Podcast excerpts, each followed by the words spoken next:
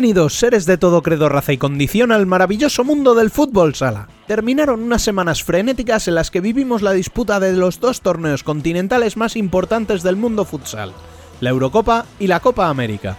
Dos torneos que resaltaron el cambio de las potencias dominadoras, Portugal y Argentina, quienes ya habían conquistado ante España y Brasil los torneos continentales una vez, repitieron galardón tras eliminar precisamente a sus enemigos íntimos en el pasado mundial y en los recientes torneos mencionados. Lusos y argentinos se convierten en los líderes del nuevo orden mundial futsalero y de todo ello daremos buena cuenta en un debate que se viene calentito. Pero no solo eso, también contaremos con la visita de Juanjo García Camiño, uno de los presidentes más importantes en el panorama femenino, por su doble labor al frente de un club puntero como Pollo Pescamar y de la propia asociación de clubes, para conocer de primera mano algunos detalles de cómo vive el fútbol sala desde un despacho. De todo ello daremos cuenta en dos horas cargadas de análisis y buen humor.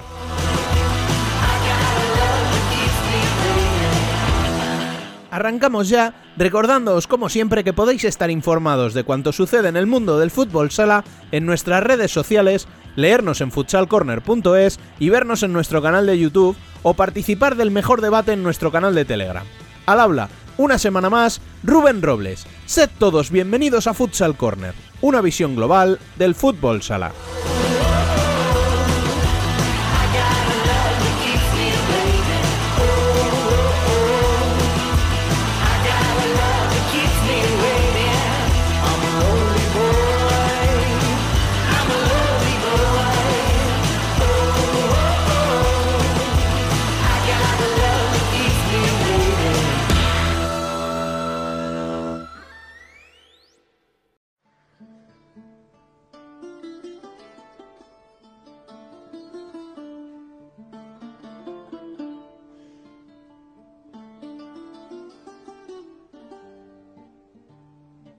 Las noticias.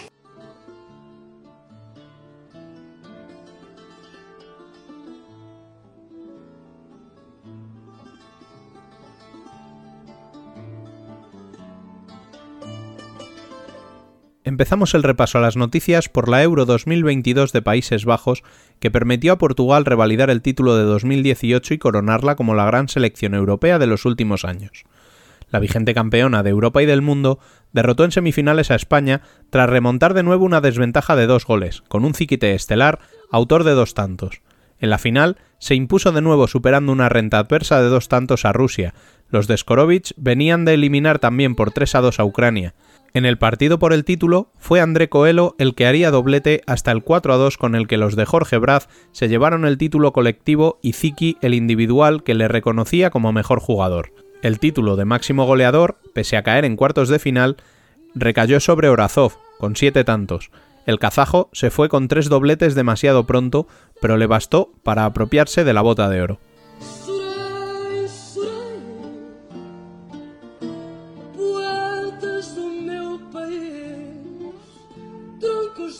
Al otro lado del Atlántico, Argentina conquistó su tercera Copa América tras superar como segunda de grupo, por detrás de Paraguay con la que empató a tres en la última jornada pero con peor golaveras, lo que la obligó a enfrentarse a Brasil en semifinales que llegaba con pleno de victorias. Los de Mati se impusieron a los de Marquinhos Xavier por penaltis tras el 3 a 3 final de la prórroga. Allí esperaba de nuevo Paraguay, que se había deshecho de Colombia por 4 a 2 esta vez el partido fue distinto y la albiceleste, con un solitario tanto de Alan Brandy, se hizo con el título.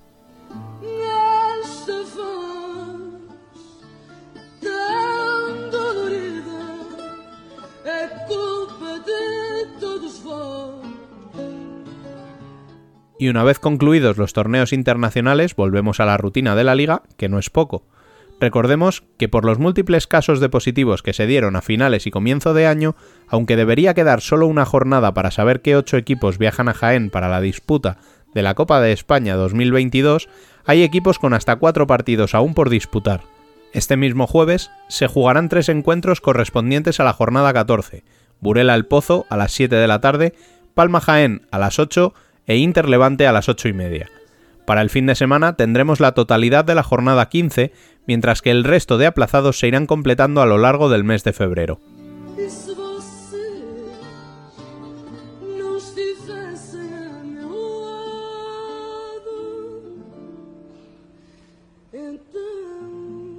En la primera división femenina sí se disputó con normalidad la jornada 16, con victorias locales para Peñas Plugues por 3 a 1 ante Elche, Futsi por 5 a 1 ante Marín mismo resultado para Pollo ante Alcorcón y Leganés que se impuso por 5 a 2 a Torcal.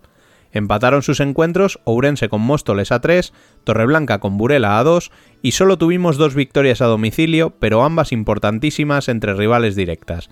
La de Rayo Majada Honda en Zaragoza por 3 a 5, unida a la ya mencionada victoria de la Peña, mete a las de Chus Muñoz en descenso, mientras que la de Roldán en Alicante permite a las murcianas adelantar a las universitarias y situarse a solo dos puntos de los playoffs, actualmente en posesión de Futsi, Burela, Pollo y Móstoles.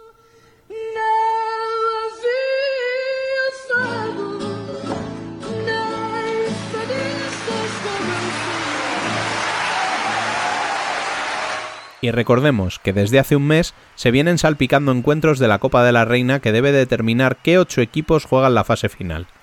A los ya clasificados Marín, Torreblanca, Urense y Burela de hace apenas una semana, se les unirá el ganador del Futsi Majadahonda, disputado este martes, y el Desguaces París frente a Roldán, que se jugará el miércoles en el pabellón Joaquín López de Archena. Con las ganadoras quedarían dos puestos por determinar aún que saldrían de los partidos entre Sala Zaragoza y Pollo Pescamar y Elche Alcorcón.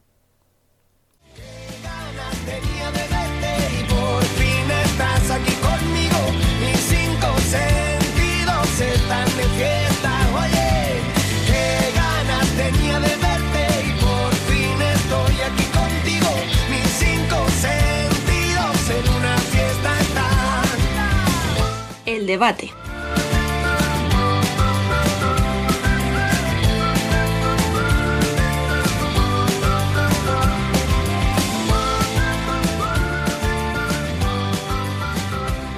Vamos ya con el debate de esta semana y vamos a empezar donde lo dejamos, que fue en las semifinales. Eh, pero antes debemos presentar a nuestro equipo médico habitual en el que hemos hecho un pequeño cambio. Eh, está con nosotros Dani López, muy buenas. ¿Qué pasa, chicos? Muy buenas. Bielizque, muy buenas. Muy buenas, ¿cómo va? Y a Emen le ha dado el relevo Marcos Angulo. Muy buenas. Hola, muy buenas. ¿Qué tal a todos? Bueno, pues eh, como decía, vamos a empezar por donde lo dejamos y en orden cronológico la primera semifinal fue la que enfrentó a Rusia y a Ucrania y que se decidió por un marcador bastante cortito, ¿no? Teniendo en cuenta lo que preveíamos en un principio. ¿Ani? Bueno, eh, a ver, sí que esperábamos a lo mejor que pudiera llevar alguna ventaja, yo creo que lo dije, ¿no? Que, alguna ventaja de un par de goles, a lo mejor que no pasara tanto apuro, y bueno, fíjate si se pasó apuros, que si Soturma no tira el peor penalti de su vida, vamos a ver qué hubiera pasado porque el penalti es un penalti al centro, abajo, flojo, o sea, no, hay posibilidad de que un portero no lo pare, salvo que se vuelva loco y se lance a 10 metros de la portería, pero es, entonces, bueno.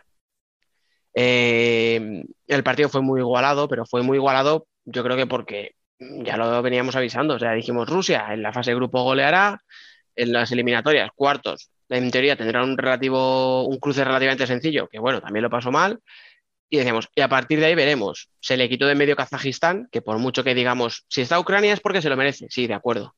Pero no es lo mismo Ucrania que Kazajistán. O sea, un mal día de Kazajistán le mandó fuera, pero un buen día de Kazajistán manda a Rusia a su casita. Entonces, bueno, volvió a tener suerte en los cruces y aún así lo pasó muy mal. Eh, para mí me parece que más que el mérito que pudo tener Ucrania, que volvió a hacer un partido muy rocoso, muy físico, eh, con balones largos constantemente. Creo que es más de mérito de, Rusia que no terminó de matar el partido en ningún momento. O sea, que permitió que llegaran a un solo gol de diferencia y que lo que decía, si no es por el penalti este que tira fatal su turma, vamos a ver qué hubiera pasado. Bueno, a mí me va a salir la vena, la vena de entrenador y de scouting. El penalti que Shoturma tira mal, lo tira exactamente igual contra Kazajistán. Va un poquito más a un lado y por el centro y Guita se, se, vence al lado a su izquierda y quizás el scouting eh, ha hecho algo. A lo mejor es alguien le dijo, oye, el anterior penalti que fue hace dos días lo tiró por el centro y por eso hace esa, no sé, llamarle, le llaman en Twitter la sardina o no sé cómo, el movimiento que hace, pero la verdad que espera el chute al centro. realmente dos días antes ya había tirado el penalti al centro. Eh, habría que preguntarle a algún portero que, a qué atiende, porque realmente da un saltito hacia arriba cuando es un tío que da con la cabeza en el larguero, o sea. No, pero yo creo que no los sé para qué, porque le podía haber pasado por debajo de ¿eh? las piernas tranquilamente si hubiera ido, si hubiera ido raso. Claro. Sí, porque es extraño ver a un portero mm, defender un, penalti o incluso un doble de esta manera. Y yo creo que los tiros van por donde dice Marcos, que le habían comentado que el anterior penalti lo había tirado por el centro y se esperaba que fuera allí, que igual jugarse a hacer la cruz, igual se la, se la comía y así tenía un poco más de reacción y, sí, o sea, da para el vídeo gracioso, pero al final eh, es lo que dio el pase a, esa mm. final. Es que yo ya os digo, yo mi sensación es que, que, intuía que iba ahí, o sea, que, el, el, entrenador de porteros, no sé si lo hay en, en Rusia, porque todo lo que pasa ahí es un poco raro en el cuerpo técnico y en todo, pero bueno, eh, ya te digo, parecía que, lo esperaba ahí. Aparte de eso, pues bueno, pues como bien ha dicho Dani, eh, Ucrania siempre es rocosa cuando juega. Tiene un juego, pues bueno, muy ramplón, muy de, tirar balones arriba, aprovechar alguna estrategia y hacerse fuertes en defensa. La verdad que Rusia esto, echó de menos Antoskin y, se clasificó para la final eh, a pesar de, a pesar de Skorovi, me refiero. Mira, es que estaba el, primero, el, palo. el primero no he sido yo. Ya, pero porque, porque hace cosas que no se entienden. la segunda parte, eh, eh, yo creo que el mejor de Portugal fue Skorovic, que dejó a Antoskin, Abramov, Sokolov en, en, el banquillo durante muchos minutos. Fueron jugadores que no participaron en la primera parte, los sacó en la segunda. No se acaba de entender. Escucha, que nos estamos yendo a la final. Eh, eh, sí, eso iba a decir. Además, en la final le pasa algo parecido a lo que le pasa contra Ucrania, que al final, por, la, por cómo gestiona esos minutos, al final le das la oportunidad al rival de que se te adelante. Ucrania no fue capaz de ponerse por delante, pero Portugal eh, sí, empezó muy bien la segunda mitad, pero también fue de mérito de Rusia. Mm. No, Ucrania es verdad que no es como Portugal. Bueno, sí, en parte sí. O sea, volvió a ponerse dos goles Rusia. O sea, se puso 2-0 contra Ucrania y luego 3-1. Y, eh, o sea, es decir, estuvo a punto otra vez de perder dos veces una ventaja de dos goles en semis contra Ucrania.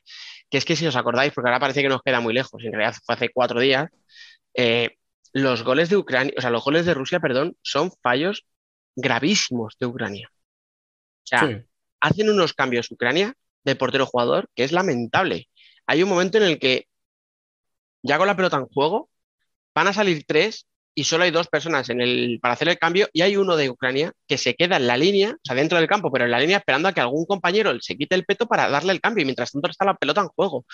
Eh, luego hay una jugada en la que el portero no baja, pero que no baja, que es que se, va corriendo contra la valla. Eh, mm, el gol, el gol que meten, eh, o sea, pensar en Sipun, no sé si os acordáis, el gol es el, que, la que da de cabeza ¿Quién es el que mete el segundo gol del partido? Af, mm, sí. que la toca de cabeza hacia atrás, dan el larguero y Sipun eh, se tira, pero que se tira como si se tirase de plancha a la piscina. O sea, es una cosa poco. estos cambios, estos cambios de balón, que cuando el balón hay un tiro lejano y el coge pelota enseguida la pone en juego. Eh, no sé hasta qué hasta qué punto eso es, es así, porque en teoría en el fútbol sala el árbitro tiene que, conceder el cambio de balón. Me imagino que eso estará hablado de antes, y, pero yo recuerdo que cuando yo disputaba Champions eso no se podía hacer, porque claro, cuando juegas en casa puedes tener recoge pelotas detrás que te da el balón rápido y al otro equipo que no te la da rápido. Por eso digo que no sé, desconozco si lo han cambiado en el reglamento o no, pero, pero se han visto alguna jugada en la Eurocopa que, mm. que el recoge pelotas ha sido el jugador más rápido es el que avanza la contra. Rápido de, del equipo que atacaba. Escucha, si hemos permitido durante años la gitana, a ver si ahora nos vamos a poner quisquillosos por. No, pero la gitana, perdona, la gitana era legal hasta que cambiaron los campos. Hasta que, hasta que lo, del balón no está regulado. Escucha. Bueno, pero antes sí estaba regulado lo de la gitana y ahora lo han regulado para que no se haga la gitana. Que ahora otra vez se puede hacer ah, porque con el COVID no hay que cambiarse el peto de, de la mano. O sea que. Si es que, escúchame, a mí todo lo que sea bordear el reglamento, tío, para intentar sacar beneficio, me mola. O sea, es una guarrería, pero me encanta. y al final lo de. Ahora, en serio. Yo lo utilizo siempre. ¿Ves? Esto que tú dices que, puede ser verdad, pero bueno, al final, como es en vista neutral, aquí no beneficias a nadie. ¿eh? No, no, no lo sé. Por eso te digo que no sé si es orden de la UEFA. Claro, que yo entiendo que esto. No sé si es orden de la UEFA que para mm. que, el espectáculo, para que vaya más rápido el partido, que no lo sé, pero que antes no era así. O sea, era, era que, el, cambio de balón lo, lo, mandaba el árbitro, no lo recojo pelotas. Sí, sí, sí. ya te digo, yo a mí de ese partido, pero bueno, escucha, que aunque los recogelotas no se hubieran dado prisa, Ucrania se bastaba solita para, para, para, hacer unos desastres, o sea, que hacía unos cambios lamentables, tío, o sea, de verdad. Y aún así estaba en el partido, o sea, por eso digo que es que el papel de Rusia fue, bueno, pues de aquella manera. Porque es que os recuerdo que se come el primero, es un tiro lejanísimo que le pasa por encima del cuerpo, o sea, el segundo es el que os digo del cambio, o sea, pero Ucrania, Ucrania sigue compitiendo, sigue ahí, sigue sacando jugadores. Al final, el 8 este, el pívot zurdo, Cherniaski, ostras, el, día de, Kazajistán eh, llevó por la calle de la amargura a, Douglas. Eh, les ha faltado Mikola Mikitiuk, que es un, jugador, un alacierre muy, muy bueno, lo que pasa es que no ha podido ir por lesión. O sea que Ucrania se va regenerando y para seguir compitiendo ahí, también a pesar de Kosenko. Pero bueno.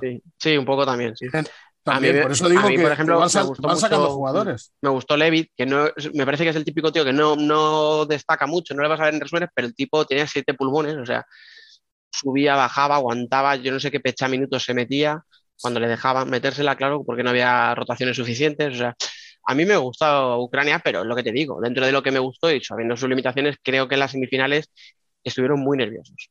Y aquí la gente se metió que sin temas políticos y tal. Yo no sé si había presión por seguir en el rival, pero yo le vi muy nerviosos, o simplemente porque estaban a un paso de la final. es que solamente el, jugar unas semifinales donde no te imaginabas que ibas a estar, ya es motivo de nervios. Eh, yo no sé si el tema político puede influenciar de alguna manera o no. O sea, no le dábamos ni para pasar de grupos. Pero, pero que ya te digo que, solamente por estar ahí en una semifinal contra Rusia, eh, contra la Rusia de los rusos, como digo yo, porque Creo que es una generación buenísima, la de los rusos, y es normal que también estén nerviosos. Y luego, pues bueno, todo el mundo dice que no pasó nada, en el partido no pasó nada, pero es que al final del partido ni se miran. Uno se van a jugar, otro, y, antes del partido no se dieron las manos y no sé si yo no lo vi por, em, televisión española, pero hubo un momento en que la UEFA tuvo que mandar a, pues, a uno de los voluntarios o a, bueno, a gente de la UEFA a calmar según qué cánticos estaban haciendo los, ucranianos. Sí, sí, pero al acabar el partido no hubo tampoco ni, ni, choque de manos ni nada. Se fue cada uno para su parte y que bueno, es algo también normal. También ellos, los pobres. Ya te digo, el partido fue, fue mucho más igualado eh, de lo que la gente se pensaba y, y al final Ucrania pues, pues bueno, ha tenido un partido malo en la Eurocopa, pero luego yo creo que ha estado muy bien. No, no, yo no le pongo ningún pero. Me da cosa. Sí, seguramente ha sido la única selección que ha competido por encima de sus posibilidades en esta Euro. Mm. Bueno, ha competido como compiten siempre, lo que pasa que a veces eh, el resultado, o sea, eh, si el resultado te acompaña, compites mejor o peor. Ellos siempre compiten igual. Yo creo que ellos no, no se ponen ni, ni, bueno, decimos que estaban nerviosos, pero es que ellos tienen un guion de juego que lo mantienen durante los 40 minutos independientemente del resultado.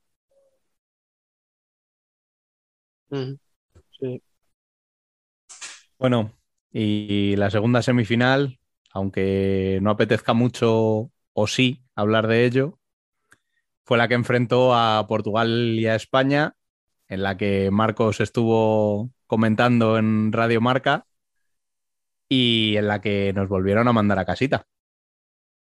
Eh, ¿Cómo analizamos esta semifinal, Biel? Em, yo creo que hay muchas cosas a comentar, sobre todo eh, por lo que ya comentábamos antes de que empezara este euro, de la importancia que tenía para España este euro y para el proyecto que tiene la federación en cuanto a selección y ya sea otro batacazo. Y ahora ya no caben análisis simplistas, ya no cabe fijarse en una jugada puntual como pasó en el Mundial del empujón a Adolfo, ya no hay que escudarse en la mala suerte, ni es que si, si, entra en una jugada, mm, buscar condicionales estúpidos y ya hay que tomar acciones. Y yo creo que la acción, y ya lo comentamos también hace tiempo, no tiene que ser cambiar al seleccionador o sea, tiene que haber cambios más profundos. Mm, y perdón por no hablar de fútbol sala, pero es que creo que esto es más importante que eso, porque es que al final, o sea, da igual, o sea, no, no creo que ningún otro seleccionador hubiera hecho un mejor papel del que, em, mm, del que se hizo en, este, en esta euro. O sea, el problema es más profundo que, que lo que vimos en el partido. Entiendo que, que, dices que no debemos cambiar solo al entrenador, que hay que cambiar más cosas, ¿no? Sí, sí, sí, claro. O sea que si cambiamos el seleccionador vamos a seguir en las mismas. Quitamos, o sea, se quitó a Binancio, se quitó a Venancio para solucionarlo, han puesto a Fede y no ha solucionado nada. Igual el problema no era ese. Pero es que Venancio decir que se quitó, tú sabes que es. Del cargo. claro. Se quitó delante se quitó, de ¿Se quitó? ¿Quién, ¿Quién, se quitó? Él, él se quitó. ah, se quitó él. Ah, vale, vale, vale.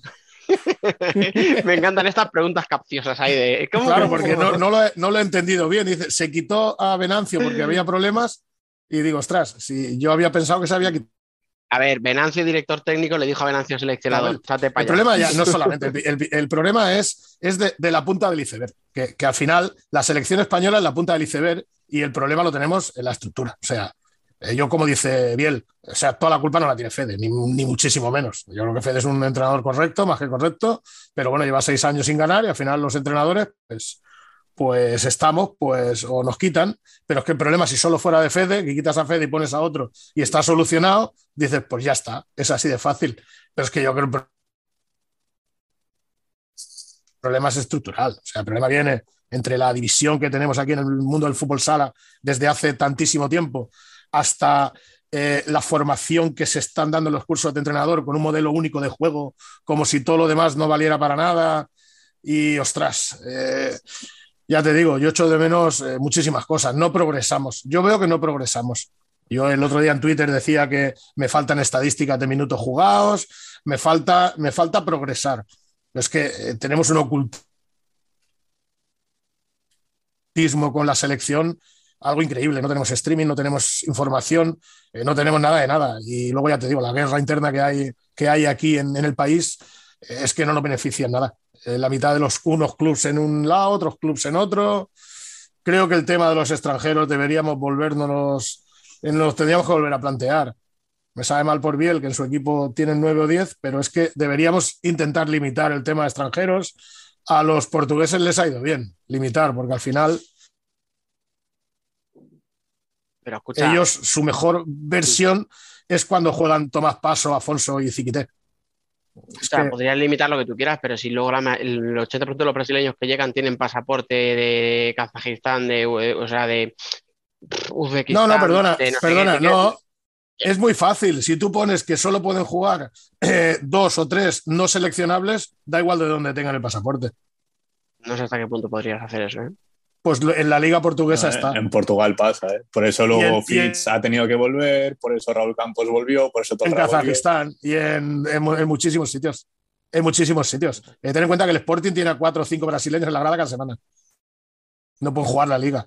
Sí, sí, pero yo digo que, si, que como alguien reclame eso, no sé hasta qué punto legalmente puedes hacerlo. ¿eh? Pero y ellos sí pueden hacerlo, es que no acabo de entender. No, quiero decir, a lo, mejor, a lo mejor se puede, o a lo mejor lo que te digo, que porque no lo ha reclamado nadie, que habría que ver qué pasa si alguien lo reclama. A mí, a mí hay una cosa que me sale. ley Bosman viene por algo así, por alguien que dice, oye, es que yo tengo derecho a trabajar fuera de mi país si estoy dentro de la Unión Europea. Y le dicen, pues llevas razón. Y mira sí, pero hay un detalle que se te escapa. Pero hay un detalle que se te escapa. Nuestra liga aún no es profesional. Eso es verdad.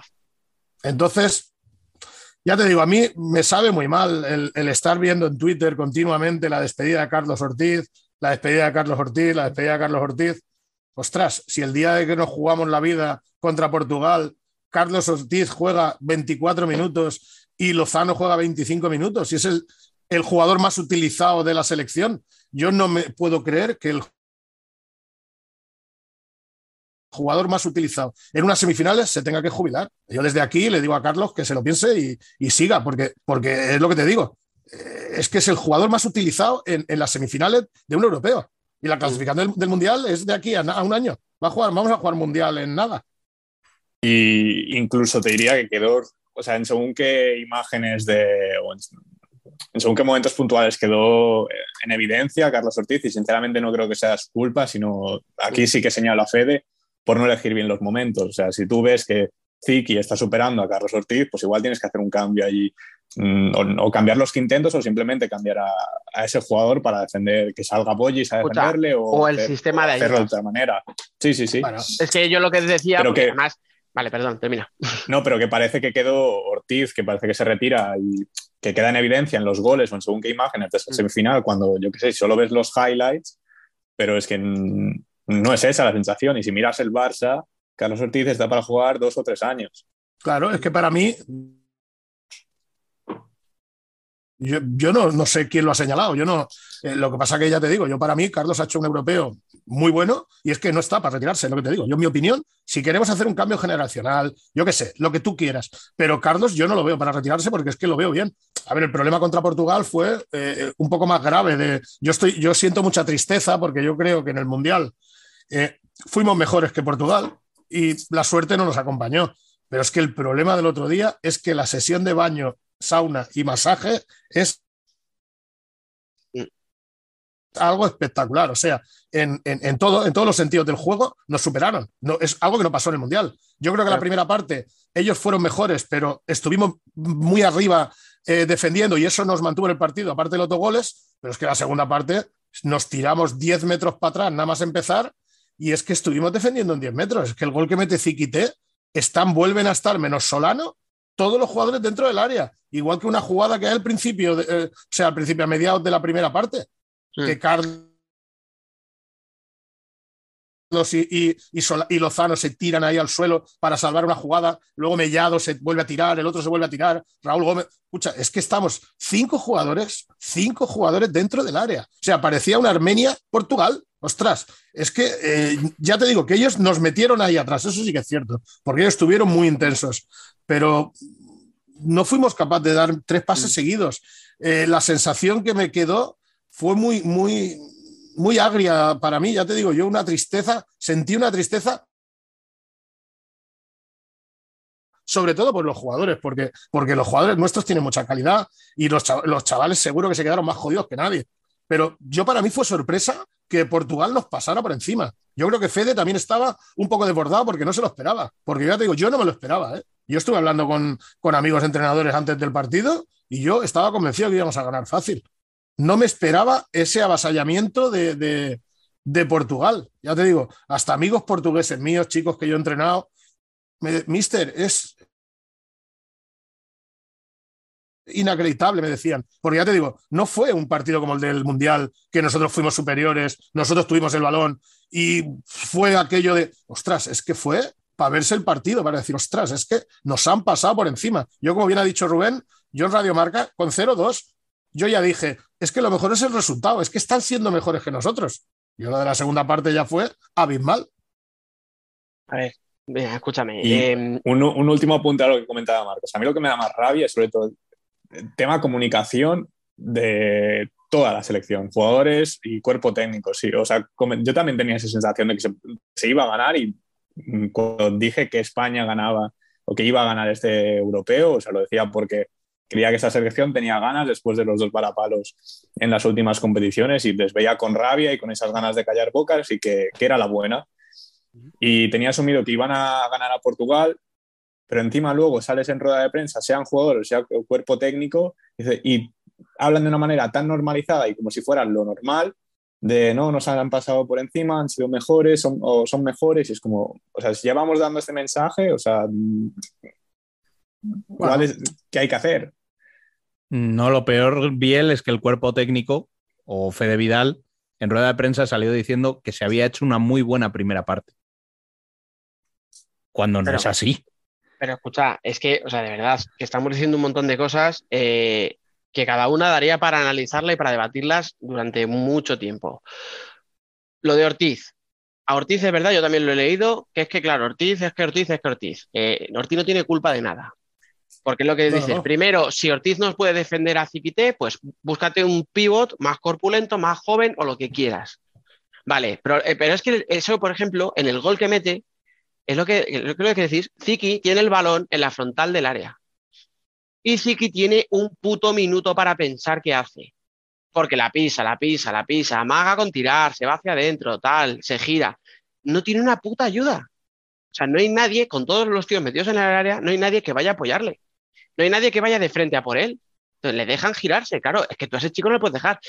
Otro problema, tenemos una puñetera manía en este país de que todo lo de aquí es lo mejor y lo de fuera es una mierda, que luego nos damos las hostias que nos damos. Cuando yo dije, si quites un bicho de cuidado, es que a este tío no le controla ni Ortiz ni nadie, hombre, nadie no, habrá quien pueda con él, evidentemente, pero cuando yo decía, es que así quité no le controla a nadie, me decían, bueno, es que salió gente y dice, no, es que Boyi lo hubiera secado seguro, es que Antonio Pérez ya le secó en el Europeo Sub-19, es que no sé qué. Hombre, vamos a ver, que estamos hablando de un chaval que con 20 años ha sido nombrado mejor jugador del mundo y que tiene una pinta de que va a dominar el puesto de pivo durante los próximos 15 años. O sea, que no estamos hablando de un, de un mierda, hablando mal y pronto. Pero Ya, no, pero- no, eh, así que te le secaba a cualquiera, es que Ortiz es que está viejo, es que. Hostia, macho, es que No, tenemos es una que- puñetera manía pero- de, menospreciarlo de fuera. Pero, Pero no se puede señalar, no se puede señalar a ninguno, porque al final esa jugada que tú estás hablando es una jugada aislada. Yo creo, yo creo que nuestros jugadores están No, pero es que Ziki hace lo que le da la gana durante todo el muchos de europeo. para defender a. Ziquité, pero al final eh, eh, vale, pero claro, escucha, Marcos, o sea, que repito, no- que a yo Ziki creo que ya te no digo, le, yo no fue le controla sorpresa. a nadie, tío, en toda la Euro. Pero que yo creo que fue más sorpresa porque ya te digo, nuestros jugadores tenían una gana de ganar increíble. El cuerpo técnico igual. Pero yo creo que nos, yo me vi sorprendido desde el sillón de mi casa. Yo no me esperaba una Portugal tan agresiva y tan y, y con tantas, yo qué sé, es que ya te digo, es que estuvieron jugando muchísimos minutos, Pauleta con los jovencitos, pero es que Tomás pasó, Afonso, Ziquité y Pauleta nos hicieron un roto que yo me esperaba que me los hiciera Eric y que me los hicieran Pani Varela y otros jugadores. O sea, es que rindieron a un nivel espectacular. Yo ya te digo, yo creo que no, es que no se puede señalar a ninguno de nuestros jugadores, porque yo creo que todos, todos han dado lo, lo mejor de sí. Y bueno, ¿podemos decir que ha sido un mal partido? Pues quizás sí. Lo que pasa es que como, como todo esto viene eh, de donde venimos, de todos los problemas que hay dentro de nuestro fútbol sala, pues al final el icono de nuestro fútbol sala pues es nuestra selección que, que era la que nos estaba dando muchísimas alegrías y ostras, yo recibí la torta como si yo hubiera sido un jugador o el entrenador. Es que yo estaba en el sofá de mi casa y no me lo creía, que nos pasaran por encima. Porque al final ganarte, pues bueno, nos ganaron el Mundial. Pero mis sensaciones que ya te digo que no eran las mismas. Y ya te digo que los jugadores tenían que estar más jodidos que ninguno. Yo señalar a alguno me, resultaría muy cruel, incluido señalar a Fede. O sea, no, no, no se puede señalar. Lo que sí que es cierto que cuando tú eres entrenador, pues tienes que asumir eh, eh, las consecuencias. Y si llevas O sea, seis años sin ganar, pues lo normal es que, es que haya un cambio, pero el cambio, como dice Biel, tiene que ser un cambio estructural, porque al final eh, me voy a meter donde, donde, donde no me debería meter, pero ostras, necesitamos un poco más de meritocracia en este país, que al final entrene y juegue y demás los que se lo merecen, porque al final eh, está mal lo que digo, ¿no? Pero al final te llevas cuatro jugadores del décimo clasificado. O sea, la gente no puedes, no puede vivir de lo que, de lo que han hecho. Tú tienes que llevar a los que están mejor. Entonces se necesita un poco de meritocracia. No puede ser que, un equipo que va noveno clasificado eh, lleve tantos jugadores. Ya te digo, porque si van novenos es por algo. Es porque no están bien de forma. Y son pedazos de jugadores todos. Todos son pedazos de jugadores, pero no están en su mejor momento de forma. Hay otros que están mejor. O sea, yo no entiendo de todas formas, estáis diciendo que no se le puede culpar a Fede, pero me estáis diciendo, por ejemplo, que la convocatoria es, es errónea. Pues Bueno. ¿De quién es culpa, por ejemplo? Bueno, de- un poco de todo. No, pero ¿me entiendes? O sea, que yo estoy con un vosotros. poco de todo, ya te digo. Escucha, un yo estoy con vosotros en que el cambio tiene que ser estructural, o sea, tiene que ser total. Y una reforma de, de, de 0 a 100. O sea, ahora que tenemos un periodo de dos años hasta el Mundial. Pero en Eh, todo. Eh, pero Dani, pero en sí, todo. que sí, que sí, que sí, que sí, por eso. entre- escucha, en cursos desde, de la- entrenador, desde lo más básico. en- en la federación y la Liga Nacional que de una puñetera vez o se sienten o hagan algo. O sea, en todo. El cambio tiene que ser en todo. Escucha, que No solamente en echar a Fede, porque Pero- echar a Fede no vale para Vale, escucha, nada. El cambio tiene que ser en todo. Sí, Escucha, sí, tú escucha, viste, eh, si visteis a no te lo Nuno niego. Díaz, visteis a Nuno, visteis a Nuno Díaz celebrando la victoria de Portugal. Si allí va un entrenador español, lo- la gente ya empieza que si quieren que echen a Venancio, que si no sé qué, que si no sé cuánto. Ostras, hay que normalizar más todo un poquito. Vale, y ya te digo, escucha. sobre todo meritocracia, que la gente esté porque se lo merezca. En todos los, en todos los sitios. No, pero es que escucha, que es que, o sea, es lo que te, te he dicho, que no voy a quitar ni un pero a eso que habéis dicho los dos, Si es que estoy totalmente de acuerdo. Pero si me voy al partido y analizo lo que son las semifinales, para mí sí que hay bastantes errores de Fede. O sea, para mí hace cosas muy mal. O sea, en la primera parte te pasa Portugal por encima. Tienes 20 minutos en los que te pasan por encima, te encuentras con un gol en la primera jugada, te vas al descanso 2-0 sin merecerlo. Y en vez de servirte de estímulo, tú no motivas a tus jugadores para que salgan convencidos de que pueden ganar, porque coño, jugando mal, vas 2-0 por delante, hostia, si empiezas a jugar bien, vete tú a saber lo que pasa. No les motivas, no les convences. Eh, que por cierto, lo de la motivación me parece que es una cosa terrible. O sea, Fede no le he visto ni una sola vez dar algo mínimamente emocional, algo que pueda motivar a un jugador. O sea, sus, charlas son planas, o sea, sus tiempos muertos son eh, anodinos. O sea, muchas veces se limita a ostiona al segundo palo, a ver qué pasa. Por mucho que la jugada famosa de Mellado en el último segundo de partido de la piso y le pego con la derecha me digan que ya estaba ensayada de antes y se había hecho. O sea, que tu jugada ensayada sea que el, zurdo tire con la derecha desde 15 metros, no me, no me va a convencer nadie. A lo mejor soy muy cabezón, pero a mí nadie me va a convencer de que eso está bien ensayado. O sea, de verdad, lo siento, ¿no? Pero es que son muchas más cosas. O sea, de verdad, los jugadores se aculan porque ellos quieren o porque les han dicho, oye, chicos, vamos a defender cerrados. Vale, vamos a pensar que es culpa de los jugadores y no es del entrenador. Bueno, no pero puede, porque yo me no imagino. no puede Fede coger a cuatro tíos y decirles, Solano, te vas a ir al puto área de Portugal. No, un tiempo le vas a poner. Claro, claro. La segunda, la gestión del tiempo muerto fue pésima. esa es otra mm. cosa que tenía apuntada. ¿Sabes? Pero que lo que te digo, o sea, con un cuarteto que esté en el banquillo, decir, Solano, tú arriba, quiero que le peguéis balones largos, quiero que alguien acerque tal. Nada, encerrados, encerrados y no nadie va a ayudar. Y a eso iba esperas a que te remonten para pedir el tiempo, cuando se veía que iba a pasar desde mucho antes. Es que con 11 minutos, o sea, el penalti del 2-1, esa falta de 11 minutos. O sea, que habías aguantado 9 minutos, todavía no sabemos cómo. Coño, te meten el 2-1, páralo, porque ya en ese momento es cuando de verdad estás jodido. Porque Portugal ya ha conseguido el primero. Y si os acordáis, eh, joder, al final la base de Portugal es la base del Sporting. Acordaros de la Champions. ¿Cómo fue? Un partido que Barça va ganando. Es un partido que Barça va ganando. Es verdad que en aquel momento Barça en esa final la va ganando muy bien. A diferencia de España, en, en aquella final de Champions, Barça se merecía ir ganando como iba. Pero de repente Sporting metió el primero, se vinieron arriba y fue un repaso en los últimos 10 minutos de la hostia.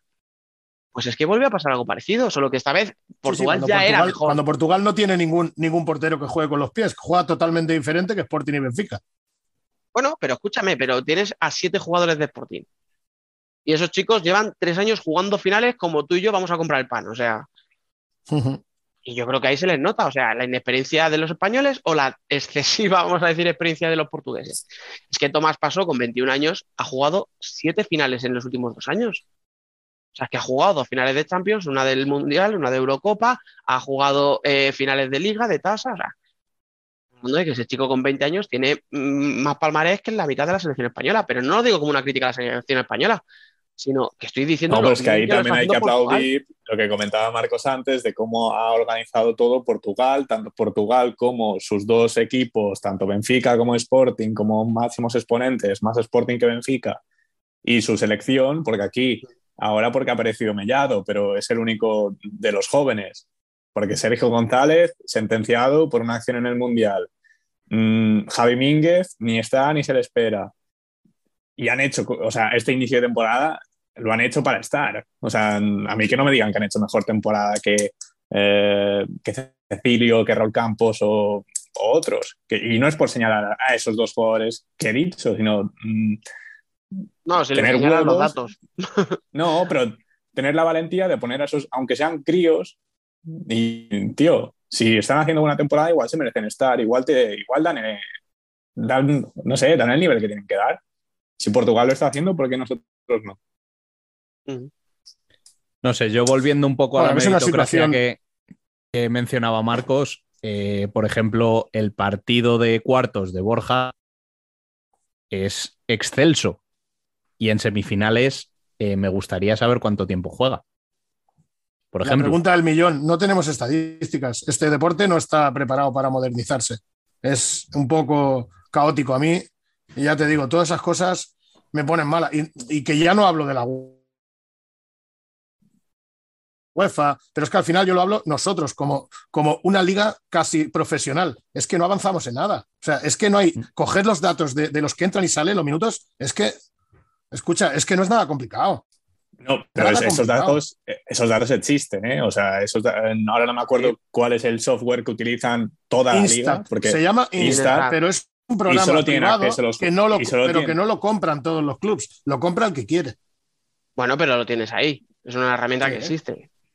Pero esto liga o federación, es que las estadísticas que, tenemos, yo me pego es que ya te digo, es que... cada lunes pasando todas las estadísticas a Excel, porque es que ni en la liga, o sea, en la liga aún hay estadísticas, hay más variedad de estadísticas, pues que en la Real Federación, o sea, en la web de la Real Federación Española te encuentras solo los resultados. Ya está. Y, bueno, y nosotros que somos unos frikis, nos cuesta encontrar los resúmenes. Unos están en la liga, los otros en la ref, a veces sí, a veces no. Escucha, los de la liga por lo menos están siempre, pero, pero es que eh, no, no, somos capaces ni de, ni de, unificar el ver los highlights. Escucha, es que al final es ir contra todo, contra todo, contra todo. Eh, tú vas a dar un stream, te lo corto, tú no sé cuánto. Ostras, si es que es contra todo. Aquí estamos todos en contra de todo. Y ostras, tenemos que intentar sumar algunos que sí, que la liga, todos tienen sus, todos tienen razón. Yo tengo firmado los derechos, el otro yo organizo. Al final aquí todo el mundo tiene razón y los perjudicados somos, somos los aficionados de a pie. Porque yo soy un aficionado de a pie. Y a mí me da igual que tenga razón. O sea, yo mañana salgo a la calle, paso por un paso de peatones en verde para mí, ¿vale? Y viene un tráiler, se me lleva por delante y me estoy muriendo y estoy diciendo, pero yo tenía razón, pero yo tenía razón. Ostras, es que a veces la vida no te, no te merece la pena tener razón. Escucha. Bueno, y después de este partido de semifinales, eh, llegamos a la gran final del domingo, en la que eh, Portugal vuelve a revalidar el título frente a una Rusia que parece que sigue con los mismos problemas de siempre, ¿no, Marcos? Bueno, pues la verdad que parecía que, que iba a tener una final plácida porque yo creo que, que, la primera parte, bueno, los primeros 15-16 minutos Rusia estuvo muy seria, pero, pero cuando hablo muy seria es, mucho. Eh, los jugadores eh, rusos están dando la talla. La baja de, de pues bueno, no sé si la echaron en falta. Al final, eh, puedes decir que la echaron en falta porque no ganaron, ¿no? Pero que, que al final, yo creo que hacía mucho tiempo que no se veía un quinteto inicial completamente de jugadores nacidos en Rusia. Y tienen, bueno, es una pena que, que Chiscala, Davidov y toda esta gente se vaya, sobre todo eh, Abramov, eh, se vaya sin, sin ganar un título, la verdad, porque, porque yo creo que es una, una selección bastante completa. Y bueno, ahí con Nando, Paulinho, eh, hacen yo creo un bloque muy bueno, pero ostras, no sé, no, me, no, no quiero señalar ¿no? los entrenadores porque me da mucha rabia, ¿no? pero, pero es que Skorovic hace cosas muy raras. en la segunda parte Eh, utilizó jugadores que no habían jugado la primera y Portugal, pues bueno, otra vez eh, fue al, plan B, que bueno, no sabemos si su plan B es su plan A, porque al final eh, otra vez toma paso Afonso, Ziquité y Pauleta, pues le dieron la vuelta al marcador, ya te digo. se puso, se, puso ese equipo, ese equipo yo creo que, que, ha competido mejor en los dos partidos, tanto de semifinales como de final, mejor que el de Pani Varela, eh, Bruno Coelho, Eric, eh, Joao Matos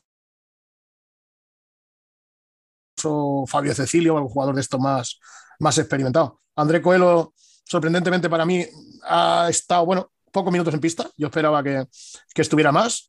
Y la verdad que Portugal, pues, pues ha hecho una Eurocopa prácticamente perfecta y, la verdad que merecedora de, de alzarse con el título. Eh, yo creo también que esta final la ganan, sobre todo por cómo sea el partido ante España. Eh, si igual ellos hubieran empezado el partido contra España y hubieran ganado mm, directamente 3-2 y que España mete los dos goles cuando y Portugal ya lleva 3-0, eh, pero daba la sensación de que cuando, bueno, el disparo de Tomás pasó en el gol, o sea, es un error del portero ruso, pero hay que tener esa confianza para buscar ese disparo y, y, luego ya cuando entre ese gol empieza a funcionar la maquinaria de Portugal y es que ya cuando mete ese gol ya, ya empiezas a, oler esa sensación de remontada de viendo lo que han sido capaces de hacer en los últimos torneos. Y, sí que desprenden esa, esa sensación de, campeón, de, que es muy difícil ganarles, de que les tienes que matar mm, infinidad de veces, porque si no vuelven y, se llevan ellos el trofeo. Me gustaría destacar también que, la defensa que hicieron Davidov y Chiscala sobre Ziquité, eh, yo creo que lo, maniataron bastante bien. Continuas ayudas, porque vieron al final el partido de España, y cuando Ziquité recibía el balón no se cortaba en, hacer un 2 contra 1. Sobre todo ya te digo, Davidov me parece un jugador espectacular y Chiscala, bueno, son jugadores muy fuertes físicamente y ya te digo que Ziquité estuvo bien en la final, pero que no estuvo tan resolutivo como, como contra España. Al final sí hay maneras de... Y en eso Skorovic eh, sí que lo hizo bien, porque al final eso es plan de partido. Sí, el problema de Skorovic fue dejar remontar a Portugal, porque intentó dormir un partido que obviamente no se iba a dormir, y, pero lo intentó dormir eh, sacando a jugadores que no habían jugado eh, en la primera mitad y obviamente no tienen ritmo, ese ritmo competitivo que, requiere una final. Y, es que tienes que saber quién tienes enfrente y más con, o sea, a sabiendas de lo que viste contra España, eh, no te puedes permitir eso. Y a mí eh, lo que sí que me, deja esta, esta, Eurocopa son eh, tres pivots zurdos eh, muy, muy buenos. Y me imagino que uno de ellos será, no será muy, muy, muy caro.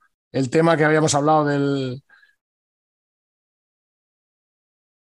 del pívot de, Ucrania, Cherniansky creo que era, eh, de Sokolov, que es joven también, y de Zikite. Ostras, estos tres chicos han, han entrado para quedarse, ya te digo. El tema del ucraniano es un tema para que los equipos se lo hagan mirar, porque tío súper fuerte y me imagino que, muchísimo más económico que Sokolov o, o sobre todo Zikite, porque con todos los premios que tiene, pues, pues tendrá un blindaje en Sporting algo increíble. Y Sokolov, por pues los rusos ganan mucho allí. Tengo ganas de ver algún ruso en la liga. Es, del este de Europa. Por favor. ¿Qué va a hacer aquí? ¿Cómo? ¿Cómo? Que, digo que es del este de Europa, que qué va a hacer aquí.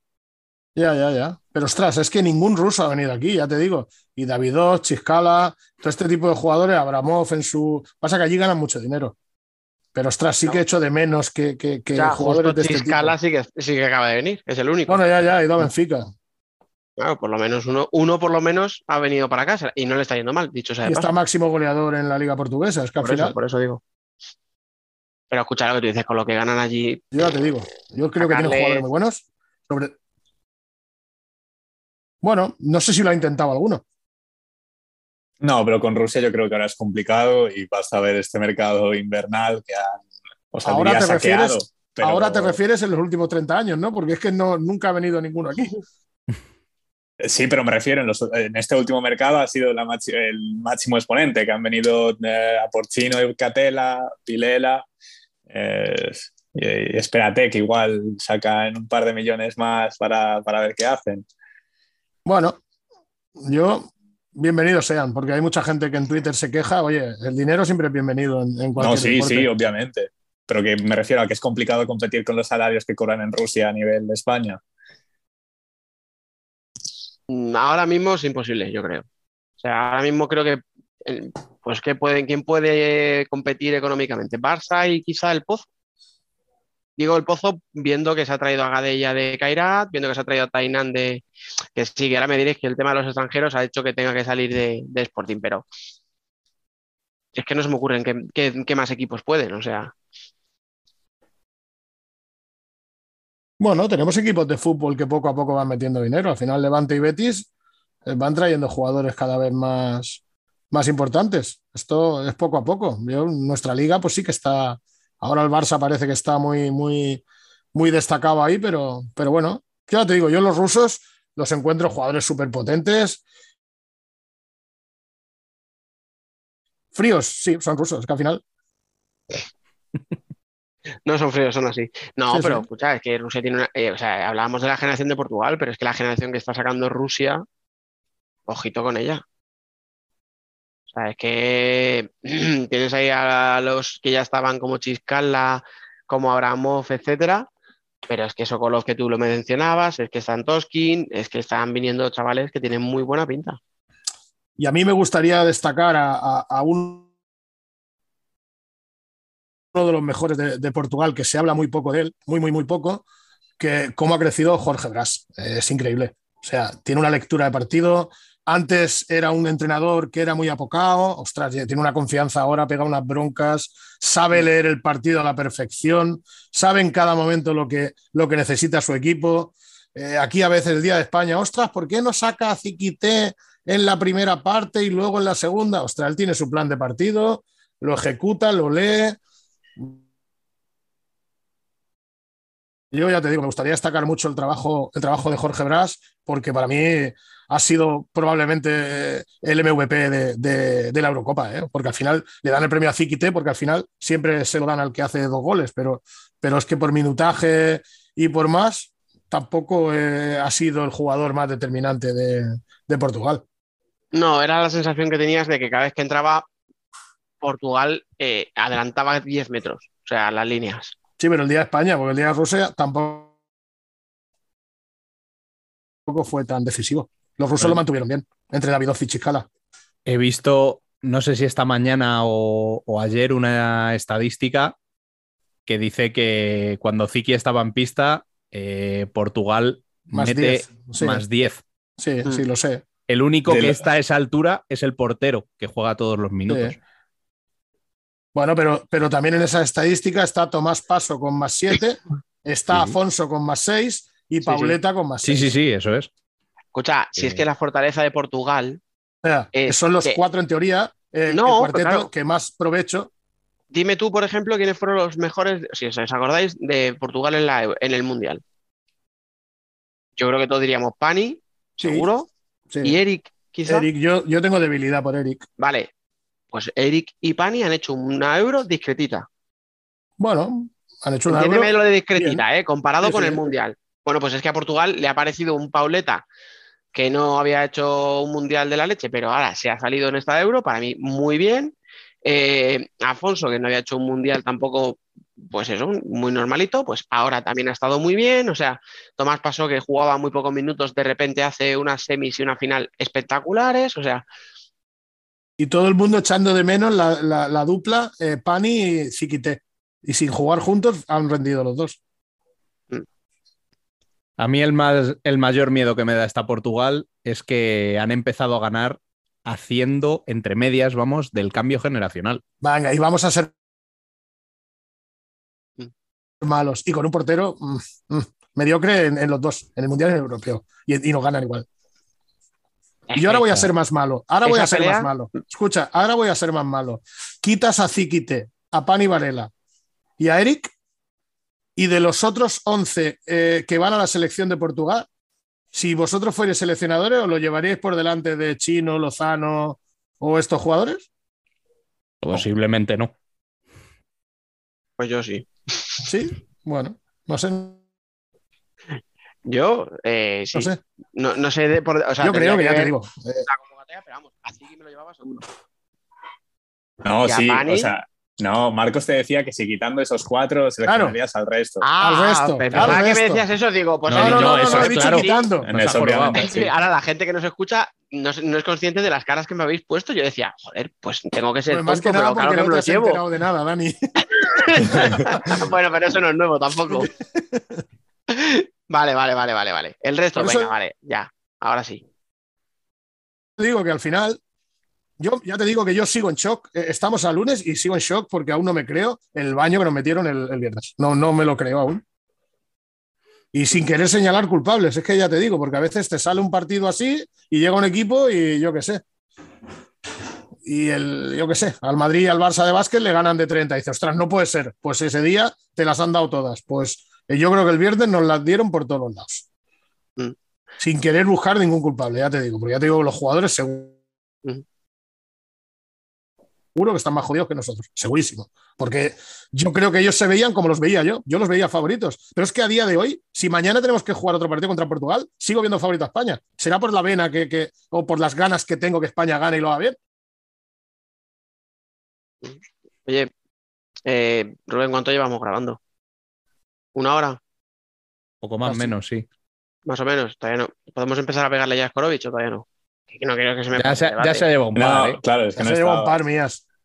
Ah, o sea, es decir, esperéis a que se me corte para, para- es que no tenéis vergüenza. O sea, Venga, dale, que te veo con ganas a ti también. Va. no, la gente ya escucha lo que quería escuchar, pues ya no tiene sentido. Ya, ya os escucharé yo, ¿eh? Cuando, cuando lo publique, no os preocupéis. No, habéis hablado, por ejemplo, del por qué cojones, eh, perdón por hablar tan mal, eh, decide sacar en el comienzo de la segunda parte de la final a Abramovich y a, Milanov. y a Milovanov, que no habían jugado un solo minuto, por qué Antoskin tarda como ocho minutos o nueve minutos en entrar, Mm, por qué Chiscala tampoco entra hasta que ya ha pasado, no sé si son dos rotaciones completas. Eh, Para No sé. darle emoción, para darle emoción. Visibilidad. vale, vale, estupendo, estupendo. Pero no solo nos pasa eh, aquí en España, ¿eh? si te vas al otro continente también se están llevando unos buenos palos los otros. ¿eh? O sea que es que esto está cambiando. ¿eh? No, si es que hemos pegado de lo mismo. Mm, De Y aquí Brasil lo ganamos más tontos. Brasil más tontos porque les ha pasado ya dos veces. Bueno, pues venga, vamos a dar el salto al otro lado del charco, que os veo con ganas. Eh, durante... Sí, porque es que aquí es, es que aquí le estamos dando vueltas todo el rato a lo mismo y es que Sí. al final yo lo considero más eh, eh, un accidente por todo lo que te digo, por todo el- lo que engloba al, al- al mundo del fútbol sala que, que no que no a nada más. Yo sigo viendo a España mejor que a Portugal a, a pesar de habernos ganado. Bueno, pues como decía, eh, durante el tiempo en el que se ha estado disputando la Euro, hemos tenido también el torneo sudamericano en el que Argentina ha vuelto a reinar allí. Eh, Marcos, ¿cómo has visto este torneo? Bueno, pues he visto el torneo, he visto a la Argentina que, que nos tiene acostumbrados, eh, Mati. Es un equipo mega defensivo que, que, bueno, que sabe aprovechar sus, sus oportunidades y, y ya está. Yo creo que el día de Brasil no fue mejor que Brasil, yo creo que el día de Paraguay no fue mejor que Paraguay, pero uno lo elimina los penaltis y al otro le gana en los 40 minutos en una acción de, un portero, saque de un portero de, campo a campo que el que baja las lavadoras, pues las baja y, el rechace lo coge y, y, lo mete. Ya estamos acostumbrados que Alan Brandi haga ese tipo de cosas y luego ellos por delante en el marcador, pues se mueven como pez en el agua. Son súper competitivos todos. ¿Sabes qué pasa? Eh, todos, cada defensa es, es una fiesta, es celebrar, es para acá eh, yo qué sé, es un equipo que sí, ganan, te gusta, pero a alguien de aquí le gustaría ver a España jugando así. Es que al final eso está bien hecho con Argentina, pero con España eh, estaríamos criticando a, al entrenador toda la vida. Escúchame, te digo una cosa. Eh, podemos decir que efectivamente se clasifica por penaltis contra Brasil. Podemos decir que contra Paraguay no jugó un pimiento, porque es verdad, y Paraguay, si tiene un tío que sepa tirar entre los tres palos, pues probablemente estamos hablando de otra cosa. Pero es que a Argentina siempre le pasa lo mismo y siempre sale ganando. O sea, quiero decir que Argentina desde 2010, bueno, desde 2016 no, en 2016 fue el culmen con el Mundial, pero ya venía de antes. O sea, Argentina lleva 7, 8 años, primero con Gustosi y luego con Mati, jugando así. Nos guste o no nos guste, nos parezca bonito o nos parezca feo, pero es que lleva 7 años jugando así y gana casi siempre. No sí, es, lo que te, es lo que te estoy diciendo. Con lo cual, no es casualidad. Con marcadores o sea, cortos.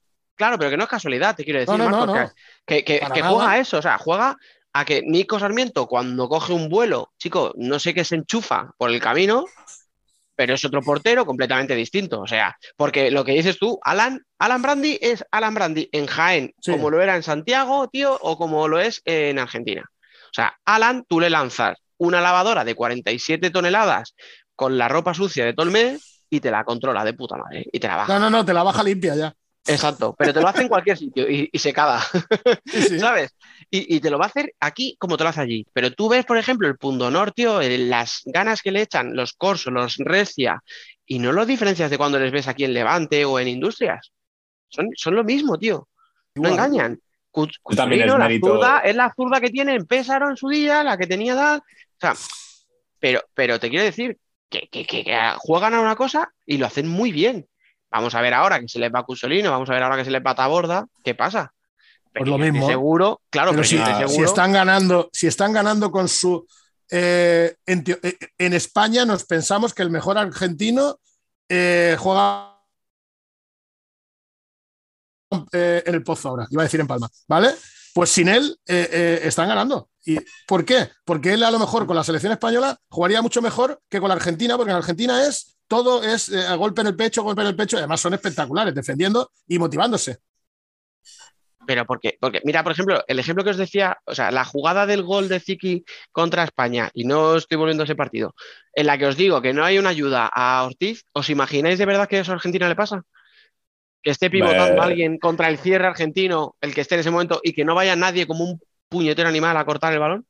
Hay una jugada que, creo que son dos paradas eh, de Nico y que le da también un rebote, no sé a quién le da, pero vamos, que si igual se tiran tres jugadores al rechace. Sí.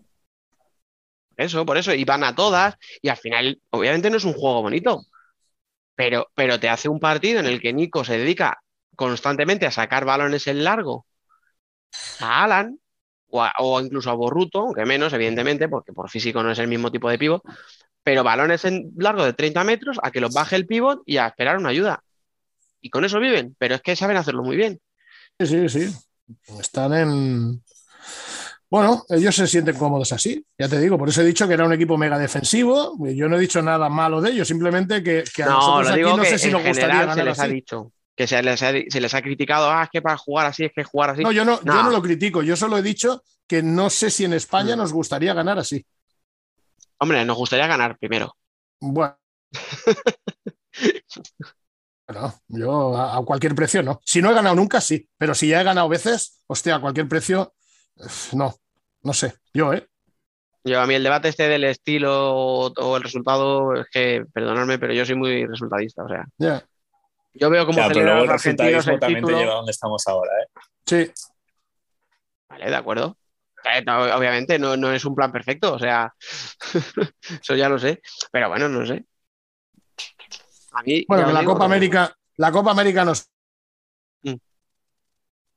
ha dejado ahí a, Colombia con algún jugador ahí de, con técnica individual, nos ha decepcionado un poquito, por lo menos a mí, la Venezuela de los Carlos Sanz y demás, a mí, ¿eh? hablo mm. particularmente, y al final, pues... Yo esperaba pues bastante más. Pues al final Paraguay con el Cholo Salas y, y tres o cuatro guerreros más, por lo menos ellos pelean, pero, pero no sé, veo a Paraguay que, con Chilaver quieren jugar y, ya te digo, que me imagino que Mati, que cuando quiera jugar, juega, pero tiene claro los partidos que no hay que jugar, que hay que ganar. Y punto. Mm.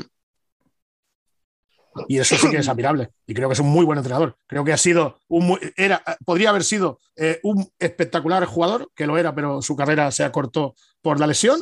Y creo que va a ser un entrenador muy bueno porque sabe leer el partido y sabe lo que necesita en, cada momento. Porque yo he visto a Argentina en algunos partidos jugar bien, pero cuando no necesita jugar bien, cuando lo que necesita es ganar, pues no le importa renunciar a todo y, ganar. A ver, pero es que al final tú haces una quiniela hombre por hombre, por ejemplo, del día que juega contra Brasil, y como conjunto Argentina es insuperable, pero lo que te digo, hombre por hombre, ¿cuántos te salen de cada equipo?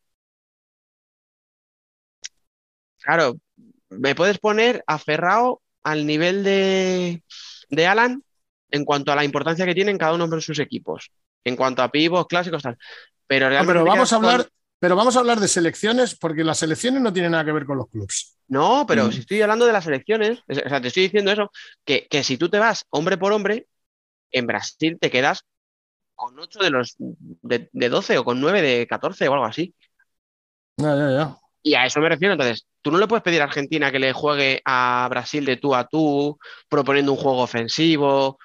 ¿Sabes? Tienes que proponerle por lo que le propone, pues, pues una, guerra de guerrillas, eh, pelear, el defenderse muy atrás, salir a con balonazos largos, que no puedes pedirle a Argentina que haga otra cosa. Pero que es lo que te digo, yo he visto partidos de la Copa América donde Argentina está muy bien. Pasa que los mm. partidos que necesitan fajarse, pues se bajan al barro y se pelean con quien sea. Ya digo, me ha dejado, bueno, la Copa América, eh, es que el problema es que para un entrenador hace un poco daño a los ojos porque tácticamente les cuesta mucho, pero mucho. Y, ya te digo, al final yo lo veo porque lo veo todo, ¿no? Pero que, al final Argentina, pues junto a Paraguay, eh, yo creo que, que, bueno, son merecedores de estar en la final porque están en la final, pero al final Eh, Brasil solo ha empatado un partido, los demás los ha ganado todos. Pasa que ha empatado el que no tiene que empatar y los penaltis te vas para casa. Al final yo creo que Brasil es muy superior también a, todas las selecciones de América, pero muy superior. Y tampoco ha ganado. Que lo demuestre, porque últimamente le está costando demostrarlo. Sí, sí. Sí, porque bueno, también están siempre más de lo mismo, es difícil que, que le den el rol de jugador, de jugador a otros jugadores y al final pues siempre aparecen los mismos. La gente pedía la vuelta a Marcenio, Marcenio ha vuelto y, tampoco han ganado. Es que al final eh, Brasil tiene muchísimo más problemas para hacer una selección que nosotros, porque fíjate si tiene jugadores. Tiene jugadores hasta en otras selecciones. Eso te iba a decir. De hecho, han hecho como tres selecciones en este europeo. Les sobra para repartirlos. Por eso digo. De todas formas, eh, que tú dices que la Copa América es verdad que es un poco caótica, que al final, pues el nivel en varias selecciones, pues yo qué sé, o sea, verte un partido de Bolivia y Chile, pues bueno, pues da para lo que da. O sea, no, no, no puedes pedirle mucho. Igual. Y vente, una, tanda de penaltis y en la portería no tenga un sistema antivuelco para que no se vuelque, que tenga tres sacos de arena allí, pues, pues es un poco, no sé. Tenemos lo que, merecemos, y es que al final. A ver, escucha, también hay que tener en cuenta que esto iba a ser en Brasil, la última hora te lo cambian a Asunción, o sea que ya estamos, entraríamos en otro sí, que poner dos, escucha, que poner dos tirantes arriba para que la portería no se vuelque, te tienen que avisar un año antes, escucha. No, escucha, pero eso, pero eso aquí te puede parecer muy fácil, pero a lo mejor en Paraguay eso no existe, entonces si les dice, si llega a Brasil. Paraguay poner dos tirantes ahí metálicos arriba para que no se vuelque. pero que, si Brasil coge a, a, 15 días de organizar, o sea, a 15 días de empezar el torneo y te dice, no, aquí no se viene a jugar, pues buscar una solución de emergencia. Pero es que, escucha, para mí el problema de la Copa América más que eso es que se juega, tío, es que, se, que juegan seis partidos en nueve días. Sí. Entonces, claro, tú dile a un equipo como Argentina, con la intensidad que juega todos los partidos, que se meta seis partidos en nueve días. Y al final Argentina es la que menos nota el cansancio. Pero claro, a lo mejor porque están acostumbrados, porque juegan en ligas muy potentes, porque juegan en España, en Italia, su formato. Claro, pero, pero tú dirás, un Paraguay o sea, un paraguayo, pues, pues quitas a los Salas y alguno más que juegue aquí, y es que, claro, tú diles a esos tíos que se tienen que meter seis partidos a, muerte durante nueve días. Es que a ver, seis partidos a muerte no son, porque al final eh, son, son en los grupos que hay, tienen un par o tres de partidos que siempre son muy fáciles. Al final, Brasil, Argentina, estos, este tipo de equipos eh, golean a las otras selecciones. Son más de preparación que otra cosa. O sea, tú has dicho lo de, el ejemplo de Venezuela, que se ha quedado fuera. Van precisamente porque. Lo que sí que es una locura es jugar semifinal sábado y final del domingo. Eso sí que es una locura. Con menos de 24 horas. Sábado y domingo es mucha tela. Claro, es que la semifinal empezó a las 10 y media de la noche, hora española, con prórroga con penaltis, y la final empieza una hora y media antes. Que sí, que sí, que sí, por eso te digo que eso sí que es un poco. 18 horas. Y eso sí que son partidos exigentes porque son los, los partidos exigentes. Al final, pues Ecuador, Chile, Paraguay, todo este tipo de equipos, pues, pues son más fáciles de vencer. Sí, pero que es lo que te digo, que una Venezuela que todos creíamos que podía llegar a semifinales, se queda fuera precisamente por esos partidos fáciles. Que es a lo que me refiero. Te puedes confiar si eres Brasil o si eres Argentina, aunque luego, ¿qué pasa? Que luego te toca cruzarte entre, o sea, entre ellas por un despiste un día. A yo Venezuela, eh, yo no sé, pero yo Venezuela no le veía ganándole a Paraguay. Paraguay es una histórica de allí y es, raro que Paraguay no llegue a semifinales. igual que en el otro grupo. En el otro grupo, pues Brasil y Colombia, pues prácticamente se jugaban. Eh, eh, bueno, ha jugado dos veces contra Colombia, las dos le ha ganado. que al final eh, al final Uruguay, no sé si era Ecuador o no sé cuáles selecciones más habían allí, que yo creo que, han recibido goleadas, vaya. Tampoco, no lo sé ahora de memoria, porque todo ese tipo de partidos me los evito también a veces. Por, salud mental, ¿no? Te los raciones poco a poco. Bueno, porque también veo, ostras, es que el, que hay mucho, coño, que hay mucho donde ver. Eh, el domingo fueron cuatro partidos los que, los que, cinco partidos los que vi. Porque vi uno de juveniles aquí eh, por la mañana, o sea que por si no tenía bastante, toda la tarde que tenía.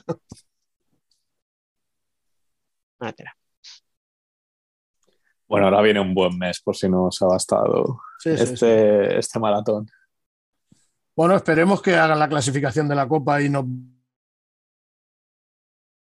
vendan los abonos ya, porque yo tengo el hotel, pero, pero los abonos aún no saldrán, me imagino, cuando estén clasificados todos los equipos, ¿no? A ver, eh, yo entiendo que si tú tienes que darle un porcentaje de las entradas a los clasificados, no sabes qué equipos se clasifican, pero podías coger y decir, se van a dar X entradas a cada club. No, pero que te quiero decir que tú puedes coger, ya, pero que me imagino que la excusa será que no se saben los equipos clasificados. Pero que tú puedes coger y decir, me lo invento, 200 entradas por equipo. Sí, no, si pues siempre se han reservado unos sectores para claro, los clubs. Pues, pues, pues, reservo un sector o reservo 300 entradas por equipo, pero ya veré a qué equipo se las doy, pues el que se clasifique. Claro, se refiere, a Dani, que luego, luego ya se las repartirá a esos Claro, o sea, tú sabes cuántas vas a darles, pues ya está. Simplemente lo que no tienes es el nombre, o sea, no sabes a, nombre de quién van a estar, pero coño, pues ponlas. Y a Saca el resto a la venta. Claro, Claro, y a la afición le deja claro, o sea, a la afición de Inter, de Levante, a la de Palma, a todos los que se puedan estar jugando una plaza, les dices, oye, si os clasificáis a lo mejor hay, pero si queréis comprarlo por vuestra cuenta, lo ponemos a la venta dentro de tres días, en estos sectores. Y luego ya que cada uno decida, el que quiera comprarlos antes ya los tiene, lo que tú dices, pero bueno, eh, así estamos, o sea, y encima en un sitio como Jaén, que el alojamiento es complicado de narices, yo por si acaso tengo el hotel ya, porque al final es lo más complicado. Mm. En fin, que no sé cuándo, cuándo se, será eso, pero creo que el último partido que es Palma Betis se jugaba el 1 o el 2 de marzo, o sea. Eh, no, el, último creo es 25 días antes Inter Betis, puede ser. Inter Betis, por eso te estoy diciendo, 25 mm. días antes de, de la Copa.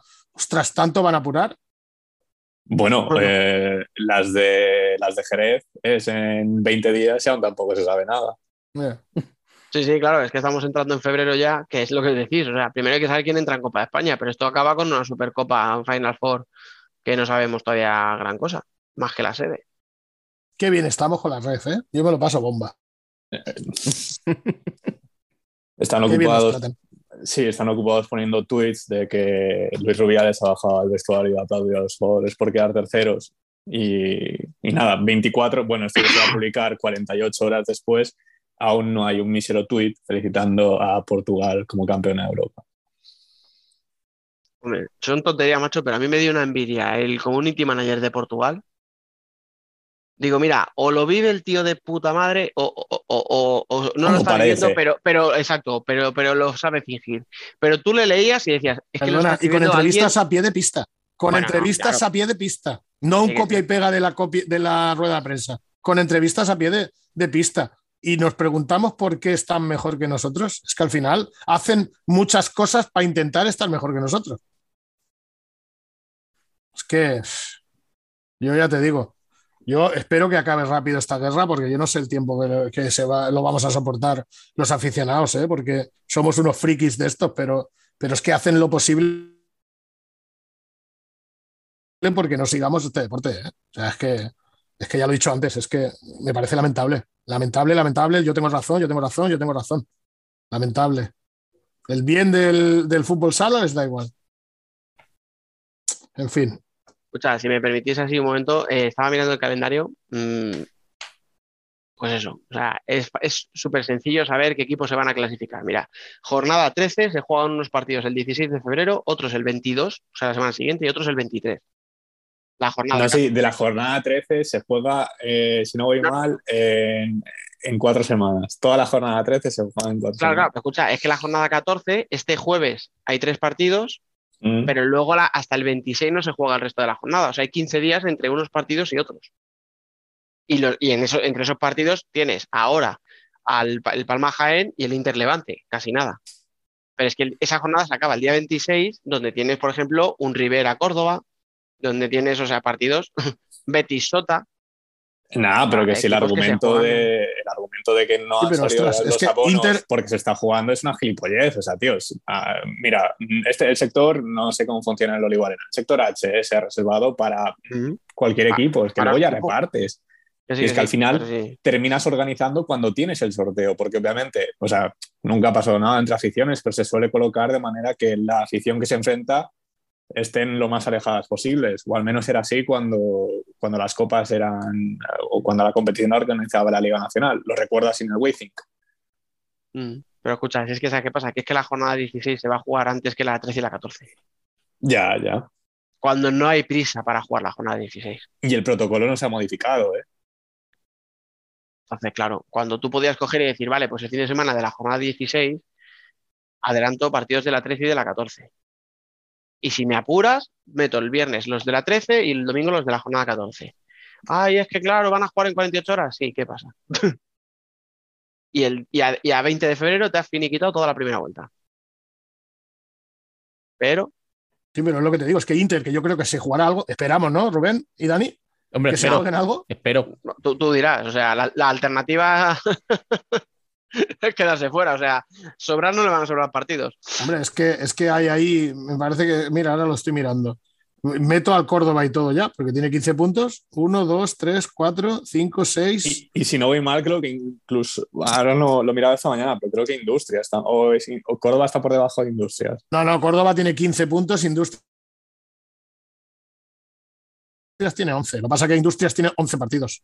O sea, si Industrias le gana este jueves al Betis que, que juegan aquí, se pondría con 14 y estaría, pues, A ver, matemáticamente sí, pero ya Industrias yo lo veo muy complicado. Tiene que hacer, tiene que hacer cuatro victorias y esperar Bueno, escucha, por- Industrias lo ves complicado, pero por ejemplo, Rivera, que está en la Copa, tiene 18, Industrias tiene 11 con dos partidos menos que Rivera. O sea, gana esos dos partidos y se pone con 17 a un punto de Rivera. Vale, escucha, ¿cuántos partidos lleva ganados de 11?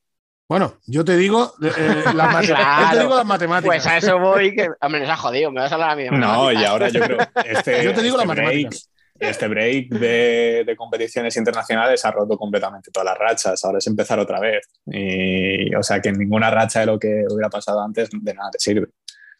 No, no, esto empieza de cero, sí, sí, eso sí. Te digo, la- es que la Copa no se va a decidir hasta probablemente el día del Inter, Betis. Mm. Muy probablemente. O sea, ellos ya saben que, que después de este partido le quedan veintipocos días para empezar el, el campeonato. Ahora, si si me dice Biel que para la Supercopa, que se juega de aquí a 20 días, tampoco hay abonos, 20, eh, te puedes comprar los abonos, pues entonces Ah, bueno, pues esa es la seriedad que tenemos en nuestro deporte, sí que no hay más. Sí que al final, pues si no te interesa el fútbol sala, ¿para qué pides eh, organizarlo? Es que al final, En fin, apelando a que nuestros dirigentes eh, se interesen un poquito por el deporte, a ser posible, eh, vamos a poner punto y final al debate, que Bueno. llevamos ya un buen ratito aquí sí, dando caña y haciendo Dando trajes. Marcos, eh, muchísimas gracias por, por prestarte y por estar aquí con nosotros a estas horas de la noche. que muchísimas gracias que- a vosotros. Eh, Biel, te Hoy escuchamos después. Hoy sí. Eh, repitiendo, eh, cumpliendo, no, no como otros. Y a ti, Dani, eh, te dejo las llaves de Jason Futsal. Eh, tengo cositas que hacer, lo siento, pero te va a tocar. Ah. Y con, Ya- la camiseta, y con la camiseta de Inter, para decir que no es partidista el tío. Pero, escucha, Pero ¿cuándo lo hemos ocultado eso? Pero escúchame, primero, yo nunca lo he ocultado, efectivamente. Y segundo, esto no se está viendo en YouTube. Ahora, para la otra sección que sí Por eso ya YouTube, lo digo yo, por eso ya lo digo yo. Camiseta, perro. o sea, que encima de que me tengo que comer el marrón de presentar ahora yo, encima aquí, anda, a pecho descubierto, hay que joderse.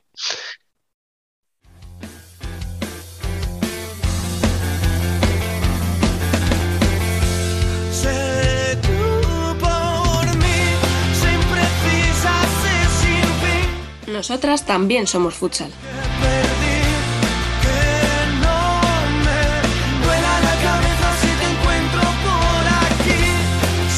Bueno, pues aquí estamos una semana más en Ellas son Futsal. Está como siempre con nosotros Frank Ake. ¿Qué pasa, compañero? Hola, buenas, ¿qué tal? Eh, escucha, nos han, o sea, nos han dejado más solos que la una, tío, ¿eh? Menos mal que nos hemos traído Sí. una buena compañía. O sea, Rubén le tenemos con la pata chula, eh, Alba la tenemos disfrutando ahí en Ámsterdam de la vida. Ah, nos ha abandonado de mala manera. O sea, no, va- no vamos a criticarles porque son dos contra dos y no, nos tocan luego la moral, pero vamos, es una vergüenza. Bueno, y está también con nosotros el presidente de Pollo Pescamar y de la Asociación de Clubes Femeninos, Juanjo García Camiño, muy buenas. Hola, buenas tardes. Te presento con los dos títulos, digamos, más importantes, pero vamos, o sea, eh, por tú por cosas no será, ¿no? No, te aburres nunca. se, se van dejando cosas poco a poco, porque ya la familia cada vez eh, como que hay que hay que cumplir mucho más y entonces vas dejando cositas. Pero bueno, sí, esas dos cosas, pero bueno, encantado de la vida. Sí, ¿no? Tú ya con la familia cuando te dicen, a ver, ¿cuándo podemos ir a hacer compras? Y dices, espera, el mes que viene tengo un hueco el martes. bueno, vamos a empezar por la parte de, de club, que al final es de tu club. Porque si digo club puede quedar un poco tal. Vamos a empezar por la parte de tu club. Eh, venís ahora mismo este fin de semana de ganarle 5-1 al Corcón, rival directo. Eh, ¿Cómo se vive en estos partidos? Bueno, la verdad es que está siendo una liga muy loca. Eh, una semana subes, una semana bajas. Y bueno, eh, bien. Ya, a ver, la semana que ganas todo es muy bonito, todo es, todo es una maravilla. Para nosotros, pues es una semana que trabajas muy a gusto, ¿no? Que todo, tienes ganas de hacer de todo, tienes ganas de, de comerte el mundo y bueno, pues esta semana toca esa, la de hacer las cositas con ilusión y con ganas y nada, y sobre todo con ganas de, de encadenar, pues eso, tres, cuatro victorias seguidas, Mm. y porque esta es una liga, por suerte, muy peleada y, y todos tenemos el mismo derecho de estar eh, entre esos cuatro primeros, pues hay ocho o nueve clubes que tienen el que están haciendo el merecimiento de sobra para estar ahí. Mm, Lo que pasa es que parece que si te llama Pollo, Alcorcón, eh, Universidad de Alicante, Roldán, Orense, eh, lo de ganar cuatro partidos seguidos es como, como casi una ilusión, ¿no? Una quimera. Ya, al final, bueno, es, es, es que hay que intentarlo, hay que seguir, nos quedamos ahí en tres victorias y, intentar eso, pasar esas cuatro o cinco victorias que nos metan arriba, pero como- bien dice, lo mismo que nosotros, pues está Orense, está eh, Alcorcón, estamos todos, una, una liga muy, muy disputada y bueno, a intentar eh, estar ahí entre los cuatro. Mm, Yo, hombre, a ver, para la jugadora, para los entrenadores, para vosotros los presidentes, es, es una liga jodidísima, porque es lo que tú dices, o sea, nunca sabes cuándo vas a ganar, cuándo vas a perder, un rival de repente sube, pega un acelerón, al- a la poca se cae, tú no sabes si de ti el rival va a venir en una racha positiva, pero escucha, para gente como para Fran y para mí, esta liga es la leche, es divertidísima. Sí. para, para el aficionado, a ver, para el aficionado que no tiene un escudo, que quiere decir que no tienes unos colores, y tal, es muy bonita. Yo te puedo decir que para, o sea, para el aficionado al fútbol sala femenino está siendo un, un espectáculo. Yo creo que está siendo a día de hoy más bonita seguir la liga de fútbol sala femenino que la liga de fútbol sala masculino. Mm. Creo que Sí. no- eh, creo que sí. Para los aficionados de color, como los que tengo yo aquí todos los sábados o domingos, van a morir, pero sobre todo con los números que teníamos en casa. Te, te puedo decir que ayer, eh, ayer la cara de la gente toda era felicidad, ¿no? Porque, Mm. No ganaban para disgustos. Porque los Pero- números... en- Ayer en el palco hubo comentarios, ¿no? De hombre, hoy, hoy ya sí, ya tocaba. Que tú dices, joder, déjame disfrutarlo, ¿no? Sin pullas. Sí, eh, mira, esto es una anécdota que me pasa eh, los domingos cuando yo, por ejemplo, hoy, ¿no? Me paso dos o tres partidos de base, arranco y la mujer me manda el WhatsApp y me dice, doce y media en punto, ¿eh? que tenemos que ir a tomar el vermut. Entonces yo los días que ganamos le digo, bueno, si hoy salimos por la zona tranquilamente, los días que perdemos tal, digo, no. donde no me conozco, que es que no me apetece nada a la gente, porque como ve, me, me puede la presión, digo, no, no, vamos donde no me gusta nadie, quiero estar tranquilo. Bueno, Fran, dale, dale tú. Pregunta, pregunta, a ver, que te, seguro que tienes alguna cosilla ahí con ganas. No, yo le le iba a preguntar eso, que cuál es la causa de que os esté gustando tanto casa sacar los partidos adelante.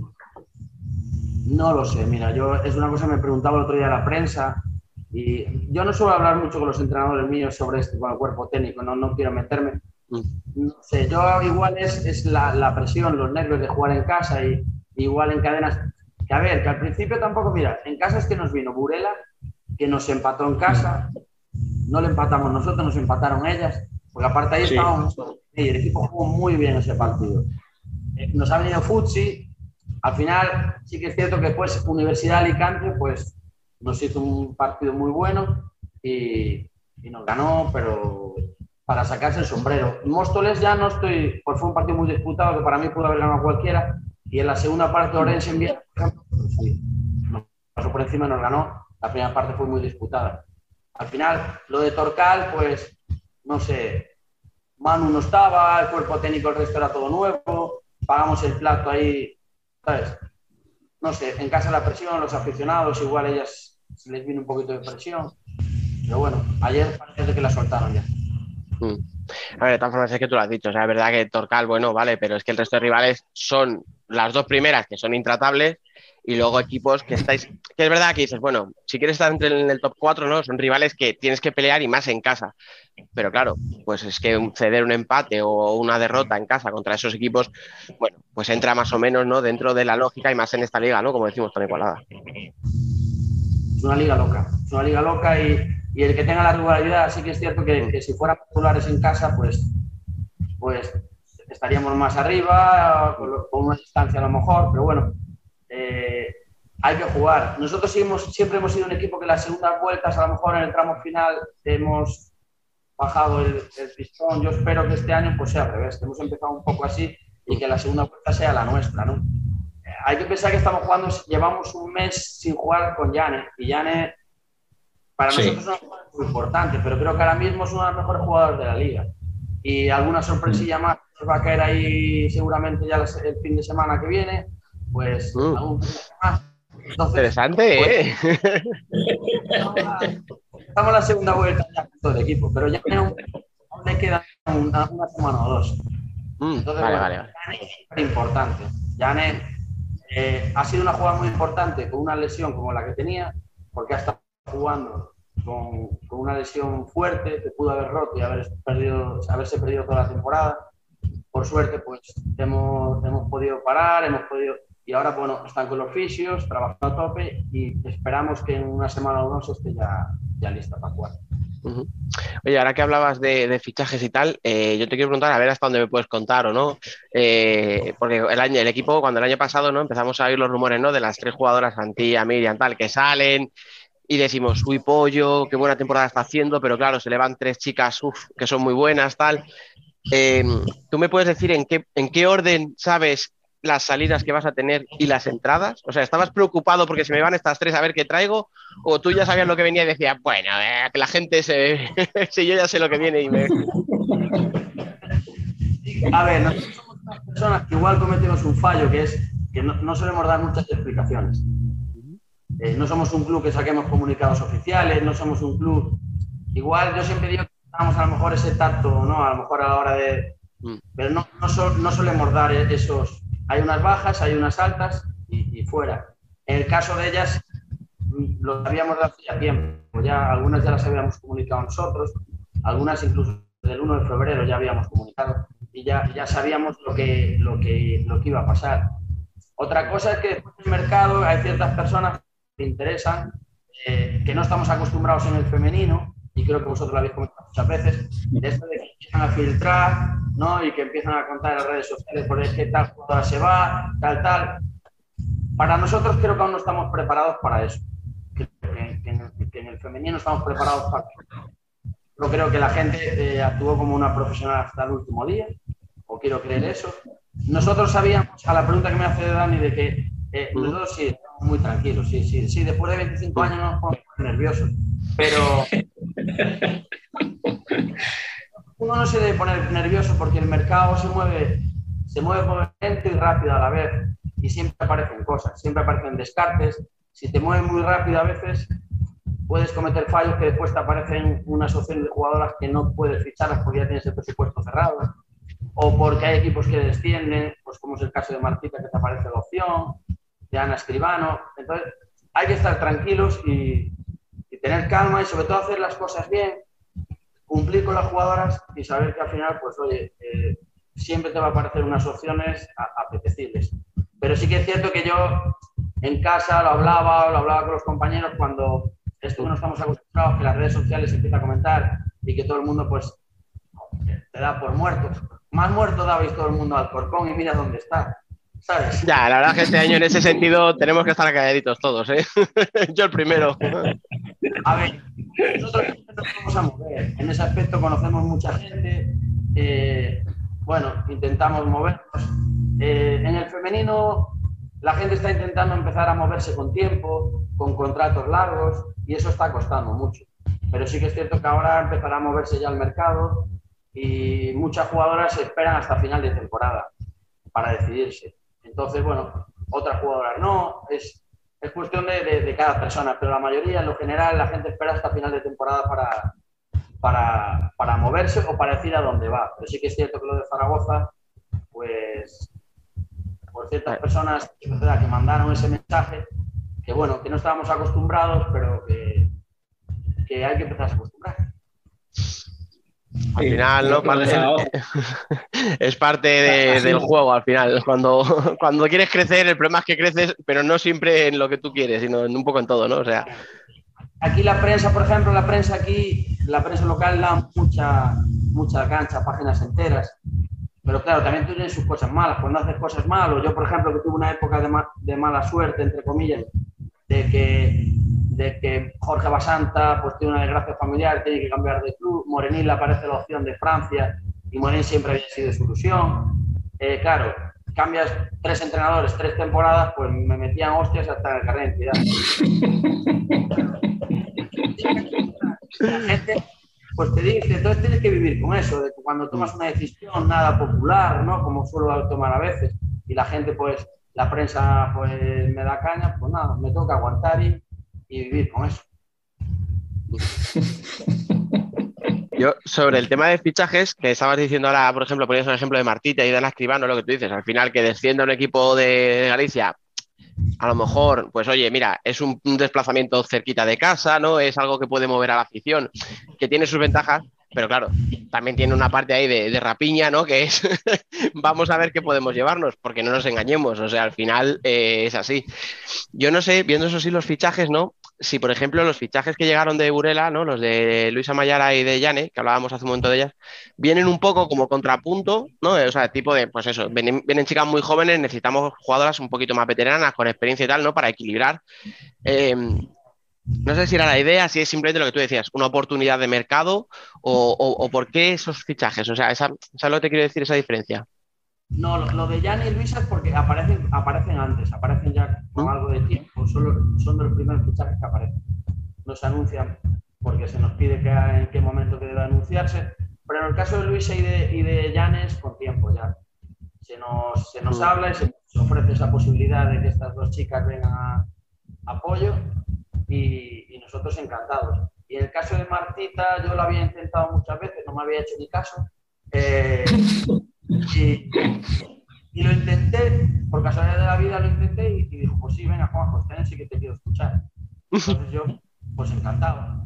Y, y en el caso de Ana Escribano, ya era una jugadora que habíamos tenido aquí, que por desgracia, yo ha sido el año que, mejor plantilla tuvo, y por desgracia de la pandemia, eh, este año yo creo que muy bueno, muy bueno, porque yo considero que tiene una plantilla muchísima.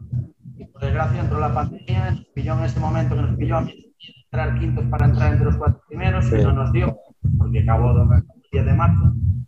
Y, y Ana Escribano, pues sí, que decidimos, había sido un fichaje que había recomendado Dan, que está ahora en Lugo Sala, Ujú. que por una de las oposiciones volviera a casa, y, y la verdad que acertó ella. Ana es una jugadora que no, la verdad que es trabajadora, no hay problema, sabe su rol y encantado.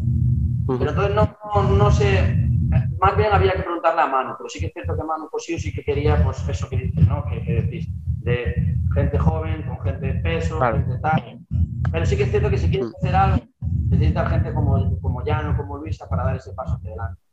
Claro, tú dices, le habría que preguntarle a Manu. Lo que pasa es que si yo le digo a Manu, Manu, ¿qué quieres? Me va a decir, pues mira, me puedes traer a Emily Marcondes, me miras a ver a Anita Luján. Ah, joder, claro, si por pedir yo pediría las mejores, pero luego llegas y dices, ya, pues mira, te enseño la cartera y, y me cuentas, ¿no? A ver, el problema que tenemos es que al final es una esquina del país y al estar en el país hay mucha venir. La gente es, es complicado que quieran venir aquí. Entonces, no aquí apoyo, sino a cualquier sitio de Galicia. ¿no? Es, muy, es muy complicado. Es muy complicado que la gente quiera venir aquí a Galicia y no lo entiendo porque es un sitio precioso, pero Totalmente de acuerdo. en una esquina del país y les cuesta, les cuesta. Poquito a poco vamos quitando eso, pero, pero bueno, vamos a seguir intentando.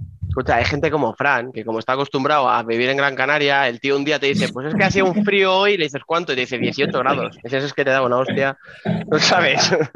claro, o sea, que claro, culpa de gente como Fran es que Galicia tiene mala fama. Pero vamos, es un sitio maravilloso, joder. La, la falta de costumbre de pasar frío. Pero si eres de. Zaragoza, ¿qué coño? Ya, pero me he acostumbrado a lo bueno. Qué sinvergüenza. El anda, problema. pregun- pregunta algo, anda. Que te acostumbras, que te acostumbras a lo bueno. No, yo le iba a comentar lo que, lo que ha dicho el de, de los fichajes, que tenéis un mercado un poquito reducido porque no, no mucha gente quiere, quiere subir hasta ahí a, a jugar a Galicia.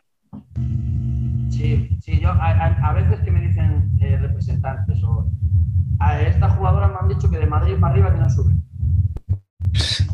Sí, Pero que lo entiendo, ¿eh? A ver, yo soy una persona muy familiar. Yo no valdría, por ejemplo, no creo que valdría para irme fuera. A lo mejor ahora ya me da, pero ya, ya es tarde para irme. Pero si hubiera sido la edad de, de estas jugadoras o jugadores jóvenes, yo seguramente no hubiera valido para marcharme fuera. Porque, como ejemplo, lo hizo Caridad, que fue súper atrevida. Yo estoy súper agradecido. Caridad, pues venga, mínimo ya tres años me vengo para Pontevedra. ¿no? Yo, por ejemplo, no tendría ese valor a esa edad. Entonces, yo entiendo que las jugadoras llega un momento que digan, no, yo de Madrid para arriba no. Porque Madrid, por ejemplo, es un sitio donde estás muy cerquita de todo. Es grande, es una ciudad que está abierta a todo. Y yo entiendo que Galicia no te puede ofrecer esas cosas. Puede ofrecer otras cosas diferentes y muy bonitas, y, pero bueno, ahí cada uno, o cada una en este caso, pues tiene derecho a coger un CDI y yo tengo que intentar convencer una serie de jugadoras de que quieran venirse aquí a Galicia.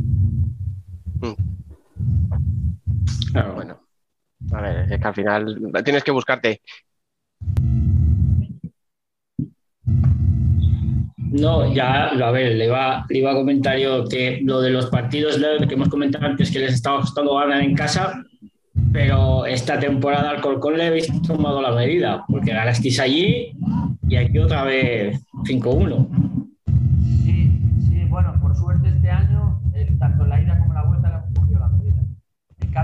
Temporada pasada le cogimos la medida en la ida y en la vuelta ellos nos cogieron la medida y, y nos mandaron para casa.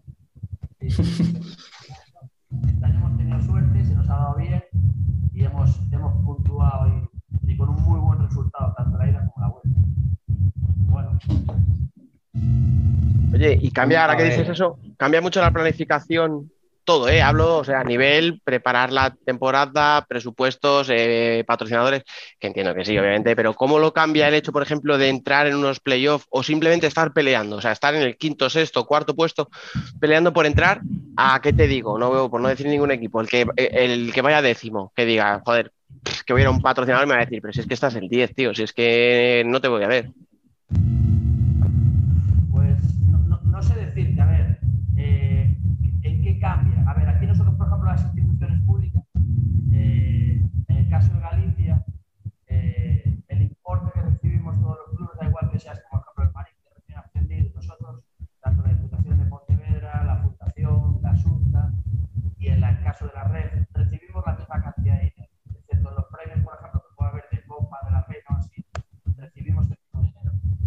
Caso de, de- de empresas privadas, hombre, yo entiendo que, claro, si estás más arriba, tienes una, una repercusión de prensa, y eso sí que te permite llegar.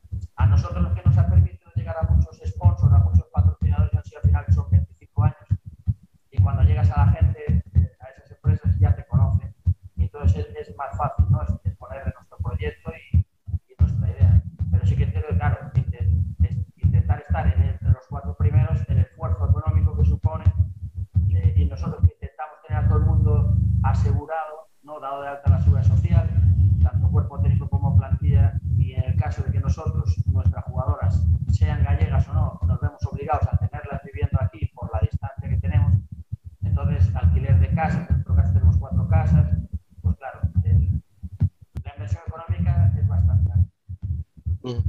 vamos, casi casi que es más el tener un proyecto estable, ¿no? Y que puedas ir diciendo, mira, lo que llevamos todo este recorrido, que el, puntu el hecho puntual no decir, joder, este año es que estamos ahí arriba, ¿no? O sea, casi influye más un poco eso, la, la trayectoria del club.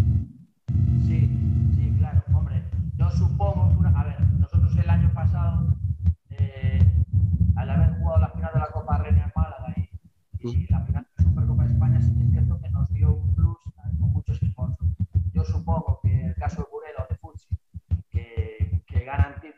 Pues seguramente ahí sí que puedes eh, conseguir esos es- unos sponsors más importantes seguramente o llegar a ellos con unas mayores cantidades de dinero.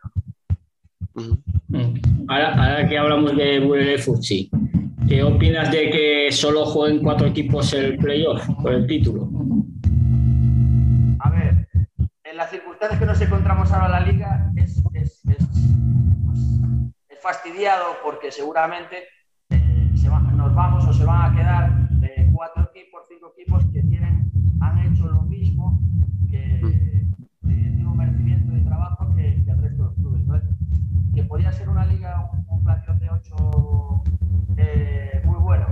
la pregunta es, Fran, ¿estamos preparados para eso? Porque eso nos, seguramente nos obligaría a la misma competición, más tiempo de salario, de seguridad social, de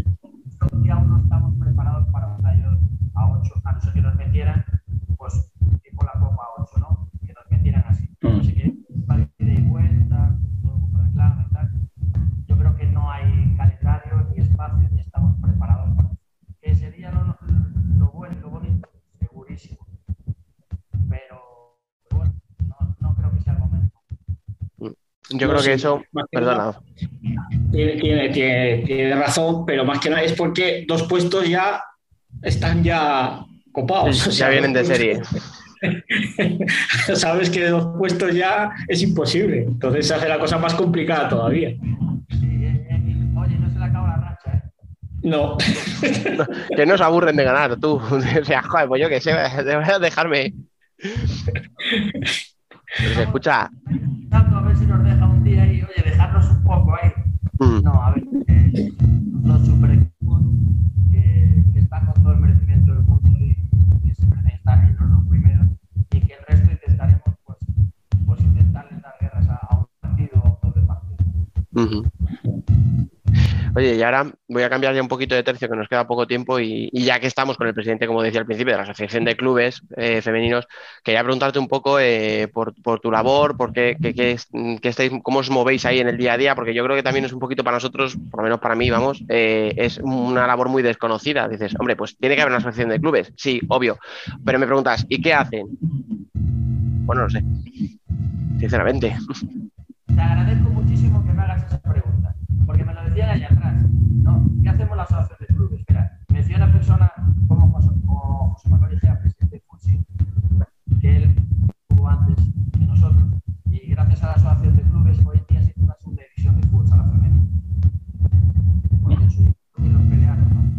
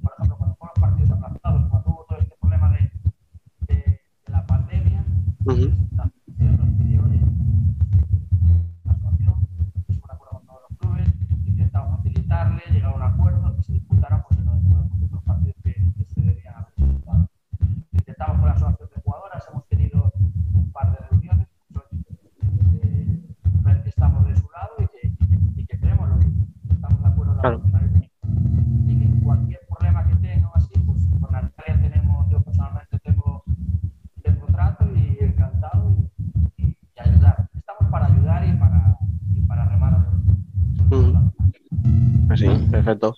Vale, pues nada, Fran, piénsate la última, porque voy a contar un momentito que estabas hablando ahora, ¿no? De toda la labor que hacéis, que como tú dices, que al final lo normal es, pues eso, ¿no? Lo que tú dices, que clubes, jugadoras, que, que federaciones, etcétera, que todos los entes vayamos a una, cosa que, por cierto, parece que es algo inviable en este país, pero debería ser la norma. O sea, lo lógico sería que todos remaran en la misma dirección, porque a todos les interesa que esto vaya bien, pero bueno, entraremos en un debate muy largo.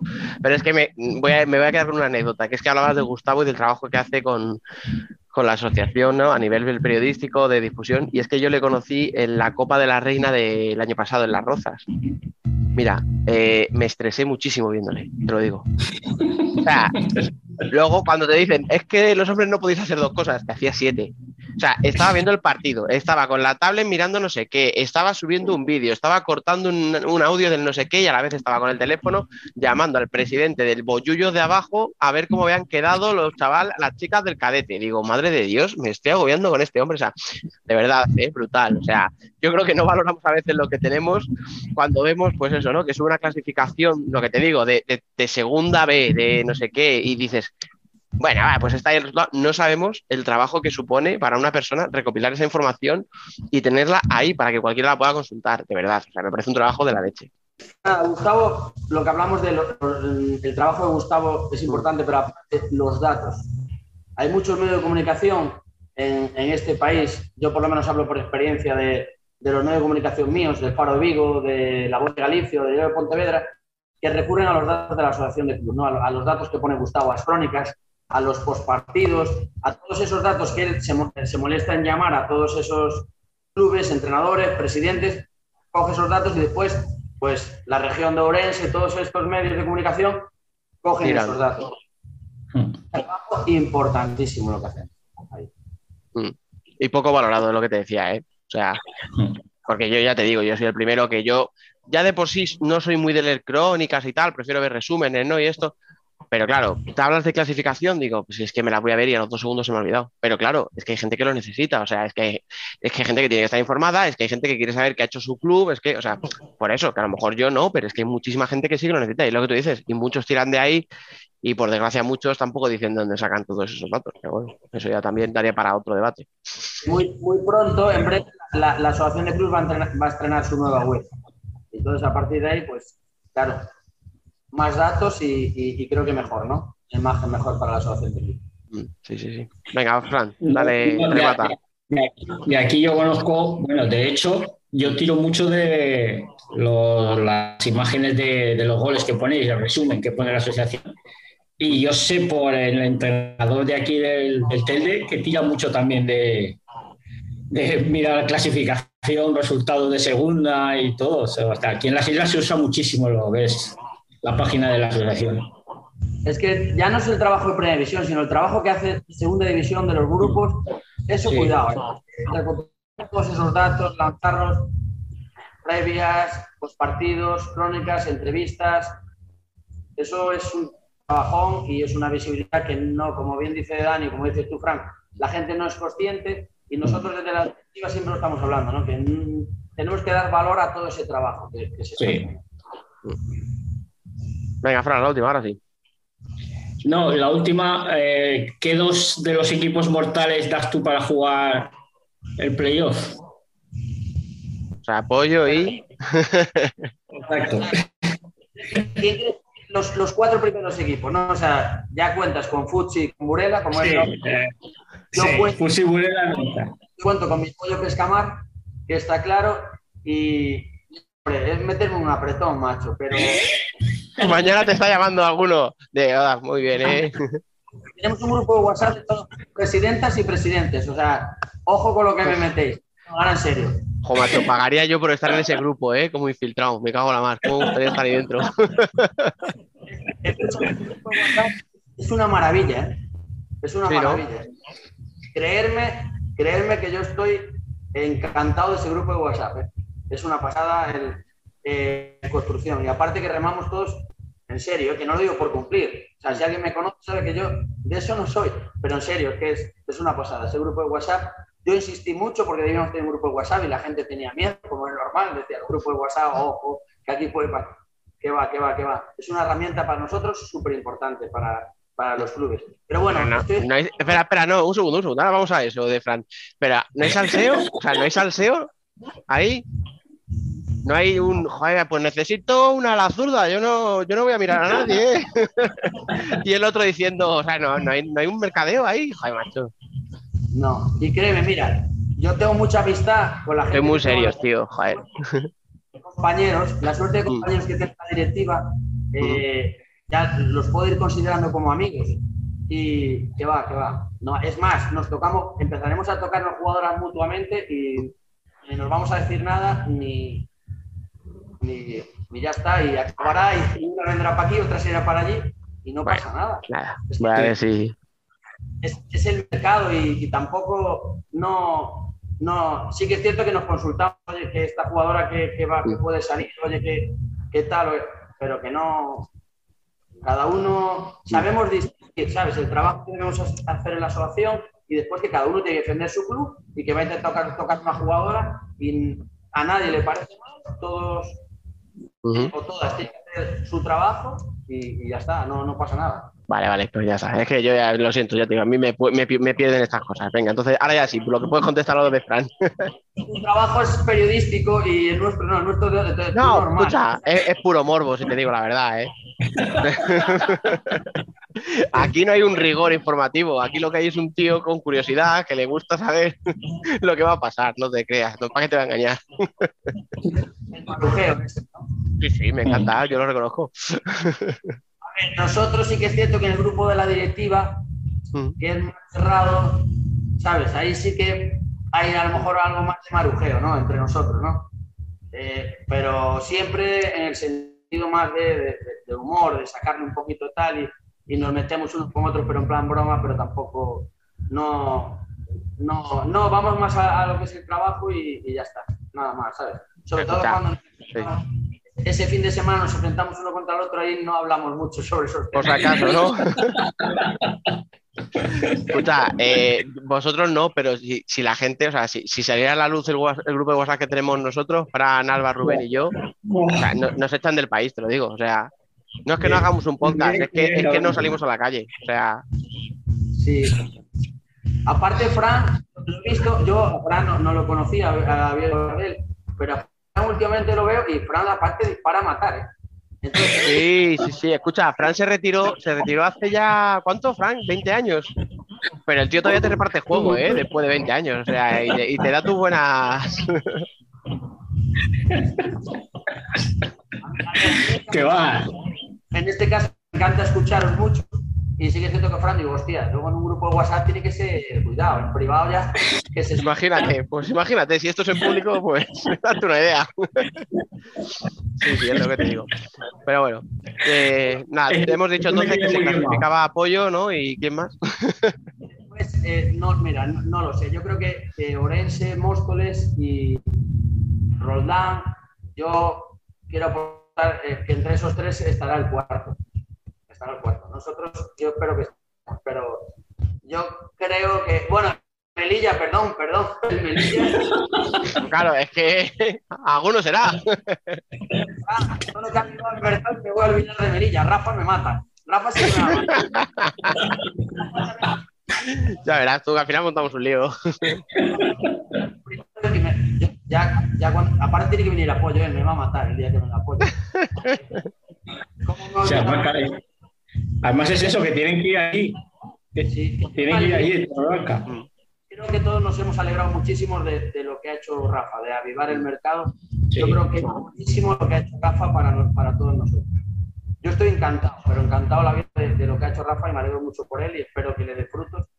Y estoy encantado. Y me lo he dejado. Pero le pido perdón. Escucha, yo me imagino que en cuanto a tema de playoff, dices, vale, yo lo primero es entrar. Y ya puestos, hombre, pues como te vas a tener que enfrentar seguramente Fusio y Burela, pues Burela no y te ahorras un desplazamiento largo, por lo menos. Y tampoco Melilla. Yo lo he hecho tampoco. Bueno, Claro, es que, joder, es que es una putada. Vamos a entrar a los cuatro primeros. Entras y después te dicen, oiga, usted, vaya a Melilla. Joder, Nada. por encima me van a dar allí, joder, con el equipo que has montado. Eh, es que está muy difícil. No ves, si es que si me decía otro día en la prensa, me decían, sería un fracaso no entrar entre los cuatro primeros, digo, hombre, por Dios, No. ¿cómo, fracaso. Si es que esto sería un fracaso que no estemos ahora en opciones de entrar entre los cuatro primeros. Pero Mm. que va, hay que intentar, y, y aquí se trabaja muchísimo, pero en todos los clubes están trabajando muchísimo. Entonces, eh, yo creo que ahora mismo hagamos una porra la acertaríamos de, de suerte y de aquello, pero es muy difícil. Sí. Sí, no, escucha, ya, yo creo que fuera broma, eh, mira que nos gusta a veces, ¿no? Lo del término del fracaso, el no sé qué. Creo que cualquiera que entréis, seáis vosotros o 50 de los otros equipos que hay con opciones, creo que van a ser un mérito enorme. Sí. Sí, el que quede quinto y quede a un punto, pues qué putada y será una decepción porque se han quedado a un punto. Pero yo creo que fracaso, fracaso, sinceramente, sería que se quedaran fuera Fusi y Burela. O sea, eso es un fracaso y un drama. Pero el Sí. resto, ¿Qué me pasó a mí el año pasado? Mm. Después de pasar un brote eh, que fue pleno, o sea, pleno, pleno, todo el equipo entero, cuerpo técnico, chofer de autobús, jefe de prensa, que fue un desastre, de gente eh, con un confinamiento durísimo. Mm. Eh, el último partido de liga, con un empate en nuestra casa, nos llegaba. Éramos terceros. Mm. Perdemos, quedamos quintos, empatados con los cuartos, si no me equivoco. Sí. sí, sí, sí, creo que sí. Una liga de 18 equipos, ¿eh? Una Mm. liga de 18 equipos, donde habíamos tenido que marchar un lunes, jugar en Roldán, de ahí mar- hacer noche, o sea, habíamos entrado a Roldán también, volver para Castelldefels, para Barcelona, entramos en Castelldefels, dormimos allí, jugamos en Esplugas al día siguiente, volvimos, una loquería. Habían, habían trabajado muchísimo, muchísimo no- nuestro equipo y, y por desgracia, pues. Y fue un fracaso. Pues no, no porque trabajamos muchísimo. Fue, o sea, aquí no decir, fue un, Pero, ¿qué le vas a hacer? Lo digo yo, una putada. Te lo digo yo, no te preocupes. No, pero, pero, pero sobre todo por el trabajo que habían hecho todos, el cuerpo técnico y la jugadora trabajado muchísimo, muchísimo y un año jodido para todos. ¿eh? No solo para el pollo, para todos los equipos, porque la pandemia, creerme que si la vida normal, diaria, es fastidiada gestionarla, gestionar un equipo, uff, ya solo de sponsors, de- del día a día, jugar a puerta cerrada, el estrés de si das positivo, porque cada das positivo y oye, das un positivo, queda apartado, hay un control más estricto sobre las jugadoras, pero, o sea, quiero decir, diarios de antígenos, pero la vida sigue, por suerte. Pero Sí. aquella no, aquella fue. uf, No, no, era un confinamiento y lo que tú dices, estricto en casa, eh, compartiendo casa con otras dos, no puedes entrenar, eh, joder, además eh, con un virus más potente que el de ahora, que es que, se- que había jugadoras que ya lo hemos visto, que hemos hablado con las chicas, con algunas que te dejaban jodido, no, no los siete días o los diez días de la cuarentena, no, te dejaban jodido dos meses, o sea, yo hasta que empezabas. Al fisio mío lo tuve 30 días de baja. Porque Yo. me positivizó eh, al décimo día hacer el- la PCR de control de salida, había dado negativo, había sido contacto estrecho, porque había sido la, en la concentración de la Supercopa en Burela. Bueno, pues el décimo día, cuando se va a hacer la PCR, da positivo, pero que después siguió positivizando y se echó 30 días. La jugadora, yo me acuerdo que le montamos gimnasios en todas las casas, le llevamos bicicletas, pesas, balones, de todo, se le montó todo, porque por suerte me salvé yo y se salvó el, el José, un compañero de la directiva, y yo de, de- de- de este Cristo. Y, y bueno, pues llevándola, ayudando. Y las chavalas lo pasaron mal, lo pasaron muy mal, Fue un año jodido. Y, y te digo, no solo para nosotros, sino para todos los clubes. Y eso demuestra el, el valor que tienen todos los clubes en, en sacar adelante esto, que es bastante más difícil que cualquier levantar que cualquier empresa. Te lo digo yo que soy tengo una pequeñita empresa, es una virguería comparado con lo de llevar un club de estos. ¿eh? Es una virguería. O sea, comparado con la dificultad que levantar esto, llevar un club como cualquiera, como cualquier deporte, y encima con una pandemia encima. Fue jodidísimo. Que yo, sinceramente, el pasado no sé cómo nos tiramos la toalla cualquiera de los de presidentas o presidentes, directivas, directivos, de no haber cogido, haber marchado, porque fue durísimo, ¿eh? durísimo, durísimo. Mm. Yo creo que el año pasado todos estábamos de acuerdo en que el éxito era terminar, pero el éxito era para todos. O sea, a nivel federativo poder concluir las competiciones y que hubiera campeonas de liga, de copa, etcétera. Para vosotros, eh, para los presidentes, el poder económicamente llegar al final de la temporada. Para las jugadoras poder concluir el campeonato en condiciones. O sea, yo creo que el año pasado creo que fue un éxito rotundo de todo el mundo, o sea, creo que tiene todo, tenéis todos un mérito enorme. Y este año, pues bueno, este año lo que tú dices está siendo un poquito más fácil, pero aún así estamos volviendo a tener problemas. Empezamos el año con muchísimo contratiempo. eh, ya empezamos, hemos tenido ya ahí algún percance de jugar jornadas entre semana con equipos que vienen sin descanso o que tienen que viajar sin haber entrenado. O sea, todavía, todavía tenemos, o sea, es como, bueno, ya se está acabando, pero todavía queda algún poquito. Entonces, bueno, yo para ya cerrar, creo que lo que te voy a decir nada más es que te deseo muchísima suerte, que ojalá que la temporada de aquí al final os vaya muy bien a nivel de club. A nivel de asociación ni te cuento, porque a nivel de club sí digo que ojalá os metáis en playoff, claro. A ti, a ti sí te enfadan, pero es que a mí también se me van a enfadar. O sea, a mí también me va a decir alguno, joder, como viene aquel presidente de pollo, le dices que ojalá se clasifiquen. Y cuando vaya yo, te vas a decir que también. Y bueno, pues ya está. Entonces, os deseo que vaya muy bien, sobre todo a nivel de la asociación, a nivel de clubes también, por supuesto.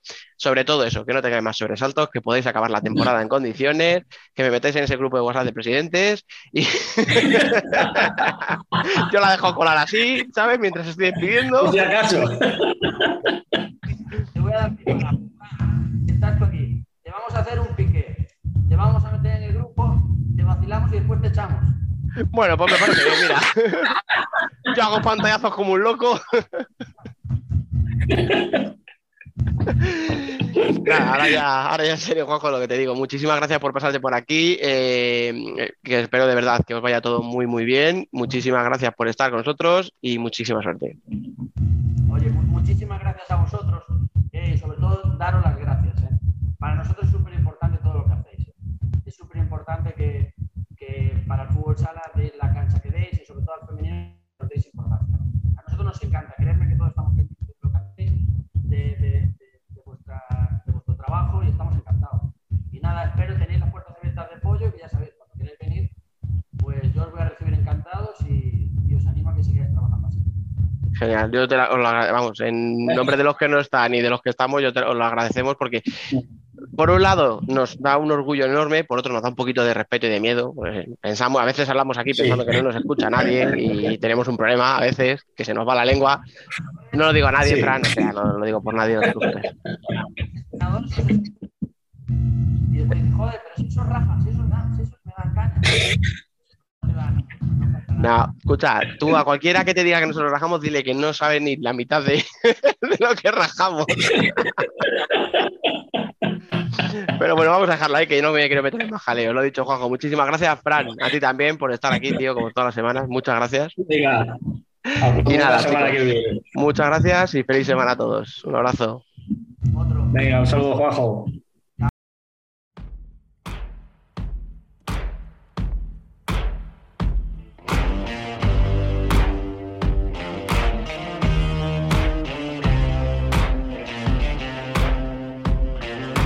La columna.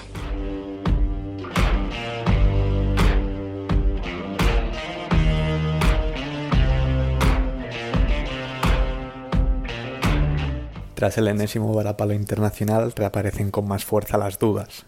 ¿Cuál es la realidad del fútbol sala en nuestro país? ¿Qué le espera al fútbol sala nacional en los próximos años? ¿Debemos asumir con naturalidad que nuestro momento ya pasó? ¿Cuál es el plan para revertir esta situación? ¿Limitar la presencia de extranjeros en la liga? ¿Debemos modificar las normas reguladoras? La realidad de la selección masculina en Europa es la siguiente. Hasta 2012 se había alzado con seis de las ocho coronas europeas disputadas.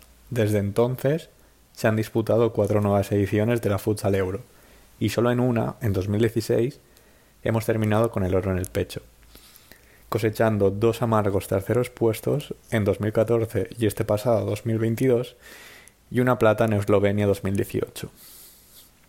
Si hablamos de mundiales, podemos resumirlo diciendo que cerca del 20% de la población española no ha visto a su selección colocarse una estrella en el pecho. Así en frío parece que hablo de ganar mundiales como si de bajar a por el pan se tratase, pero los últimos registros evidencian el declive nacional en cuanto a rendimiento en el torneo mundialista. Doblete en los mundiales de principios de los 2000, plata en las dos competiciones siguientes, y en 2016 y 2021 firmaron sus peores registros desde 1969, eliminados en cuartos de final. Viendo cómo se reparten los últimos entorchados continentales e intercontinentales, no queda otra que asumir el hecho de estar un peldaño por debajo de la élite. algo que ya se empezó a ver en 2016 con el primer y único mundial que ganó Argentina y en 2018 con la primera Euro que ganó Portugal. La Real Federación Española de Fútbol trató de frenar esa tendencia, o al menos silenciar las voces que pedían un relevo en el cuerpo técnico, desplazando al seleccionador José Venancio López a la dirección deportiva, y aupando al cargo de seleccionador a Fede Vidal, segundo entrenador del anterior. Hoy, cuatro años después, y una vez vistos los resultados, se puede calificar de maniobra inútil. Ahora no se puede pretender hacer lo mismo que en 2018. No pueden permitirse repetir la misma jugada, cambiando a Fede Vidal por Albert Canillas. España y la Real Federación Española viven en el recuerdo de lo que un día fueron. Los últimos fracasos internacionales se han simplificado, centrando la atención en jugadas polémicas, desafortunadas o en condicionales absurdos. Y urgen cambios reales en el organigrama, si es que hay interés en revertir esta tendencia. Podemos afirmar que si Portugal y Argentina son ahora las mejores selecciones del mundo es porque apostaron por una reestructuración completa y un modelo nuevo. Vamos, lo que en definitiva creo deberíamos hacer nosotros. Diseñar un plan que ponga todo el talento y todo el potencial económico que tenemos a nuestra disposición. Mientras la Real Federación Española aún no ha sido capaz de felicitar en redes sociales a Portugal por su victoria, a otros no nos da miedo verbalizar que sentimos envidia de los lusos. Durante muchos años hemos sacado pecho recorriendo mundo tratando de vender nuestro modelo, y luciendo con orgullo cómo otros países nos copiaban. Ahora somos nosotros quienes debemos fijarnos en los mejores. ¿Qué ha sucedido en Portugal para que hayan logrado una triple corona Euro Mundial y Euro? Se responde con un nombre. Pedro Díaz. Desde 2011 ocupa el cargo de director deportivo de fútbol sala de la Federación Portuguesa de Fútbol. En 1997, el 65% de las licencias federativas eran de deportistas mayores. Desde su llegada se centró en invertir esta pirámide, y en 2014 ya tenían una mayoría de jóvenes practicando nuestro deporte. Estos indicadores nos ayudan a enfrentar el futuro con confianza, decía Pedro Díaz en conversaciones con el medio Record. Otro de los objetivos del director de la Federación Portuguesa era atraer a los jóvenes que aún no habían apostado por un deporte, mediante el sistema educativo, apostaron por dar a conocer la modalidad, creando una oferta interesante y formando profesores de educación física. En cuanto al campeonato nacional, la Federación Portuguesa decidió extinguir la tercera división y aumentó el número de equipos participantes en la segunda, de 28 equipos a 60, dividida en fases regionales para evitar grandes agobios y viajes a clubes y la decisión contó con el consentimiento de estos clubes y de las respectivas asociaciones. La revelación portuguesa viene refrendada también por el seleccionador luso. Tras ganar el Mundial, Jorge Braz explicó En nuestra opinión, la única forma de alcanzar el nivel de los mejores es creando jugadores, entrenadores y directivos, evidenciando así una estructura de abajo arriba que ha convertido a Portugal en la máxima potencia futsalera. Mientras tanto, en España se pide que se reviertan ciertas normas. El saque en largo del portero, el uso del juego de 5, el saque de banda con el pie. Entiendo que estas se revisen en busca de un mayor espectáculo, pero recurrir a ellas para tratar de volver a la élite deja entrever un mensaje. Con estas normas no gano, prefiero las anteriores. Se ha hablado también de limitar la presencia de extranjeros en los equipos. Gracias a ello, en Rusia y en Portugal han proliferado jugones nacionales, en Italia también se restringe la utilización de extracomunitarios, pero no ha tenido un impacto significativo en la aparición de jóvenes talentos. En cuanto a la situación actual del fútbol sala nacional, centrémonos en dos aspectos relacionados. El interés en el fútbol sala como deporte y como producto. En la presente temporada, las licencias federativas de fútbol sala han caído un 39% respecto al pasado año, la Real Federación Española de Fútbol cifra 82.470 licencias, convirtiéndose así en el resultado más pobre de la década. Cabe comentar que la pandemia habrá tenido un gran impacto en los anteriores datos, pero no son el único motivo, incluso puede que ni sea el motivo principal. Según el artículo del país, tres de cada cuatro jugadores son menores, pero la gran mayoría tendría problemas para citar tres equipos de la máxima categoría o para reconocer a los jugadores de la selección. Y es que es muy complicado seguir la actualidad de la, no sé si aún, mejor liga del mundo. La elevada oferta deportiva o de ocio y la poca o mala presencia digital de nuestro deporte lo invisibilizan. El enfrentamiento Liga Nacional y Real Federación por los derechos audiovisuales ha dinamitado el nexo de unión con el aficionado. No en todas las jornadas es posible ver la totalidad de los encuentros. Algunos de ellos se retransmiten en una plataforma y otros en otra. La calidad amateur de algunas retransmisiones son vergonzosas. Situación más grave aún si tenemos en cuenta que muchos aficionados han visto reducida su presencia en los pabellones desde el inicio de la pandemia y con motivo de las restricciones sanitarias. La liga necesita más recursos privados para lograr una liga aún más competitiva y que apueste por la formación de jugadores en detrimento de importar talento. Difícilmente aparecerán patrocinadores mientras perdure la situación de guerra de trincheras digitales que vivimos. Hay que trabajar para revertir la situación del fútbol sala patrio, a nivel selección y a nivel competición doméstica. Debemos abrir un periodo de debate que apueste por un nuevo modelo y una renovada estructura organizativa. En este debate deben tener presencia todas las voces autorizadas de nuestro país, que no son pocas, dejando de una vez de lado todas las reticencias personales, abogando por un futuro mejor, para los jugadores, para los directivos y sobre todo para el aficionado. Ojalá, al menos el hecho de haber tocado fondo, sirva para algo. Y acabamos ya este programa que, como se presuponía, iba a ser muy caliente. Os damos las gracias por estar ahí una semana más, por acompañarnos incluso cuando la parte técnica no acompaña y cuando nuestro habitual buen humor se tuerce un poco debido a la actualidad. Volveremos la semana que viene con un tono más alegre, con la vuelta de los cafés, con mucha información y sobre todo con vosotros, porque ya sabéis que este programa es por y para vosotros. No podemos irnos sin recordaros, como siempre, que podéis seguir la actualidad en nuestras redes sociales, donde os informamos casi al minuto de todo lo que sucede en el mundo del fútbol sala. Por supuesto, también estamos en nuestra web, futsalcorner.es, y en nuestro canal de YouTube y también en nuestro debate en Telegram. Volveremos el martes que viene. Hasta entonces, y como siempre, sed felices.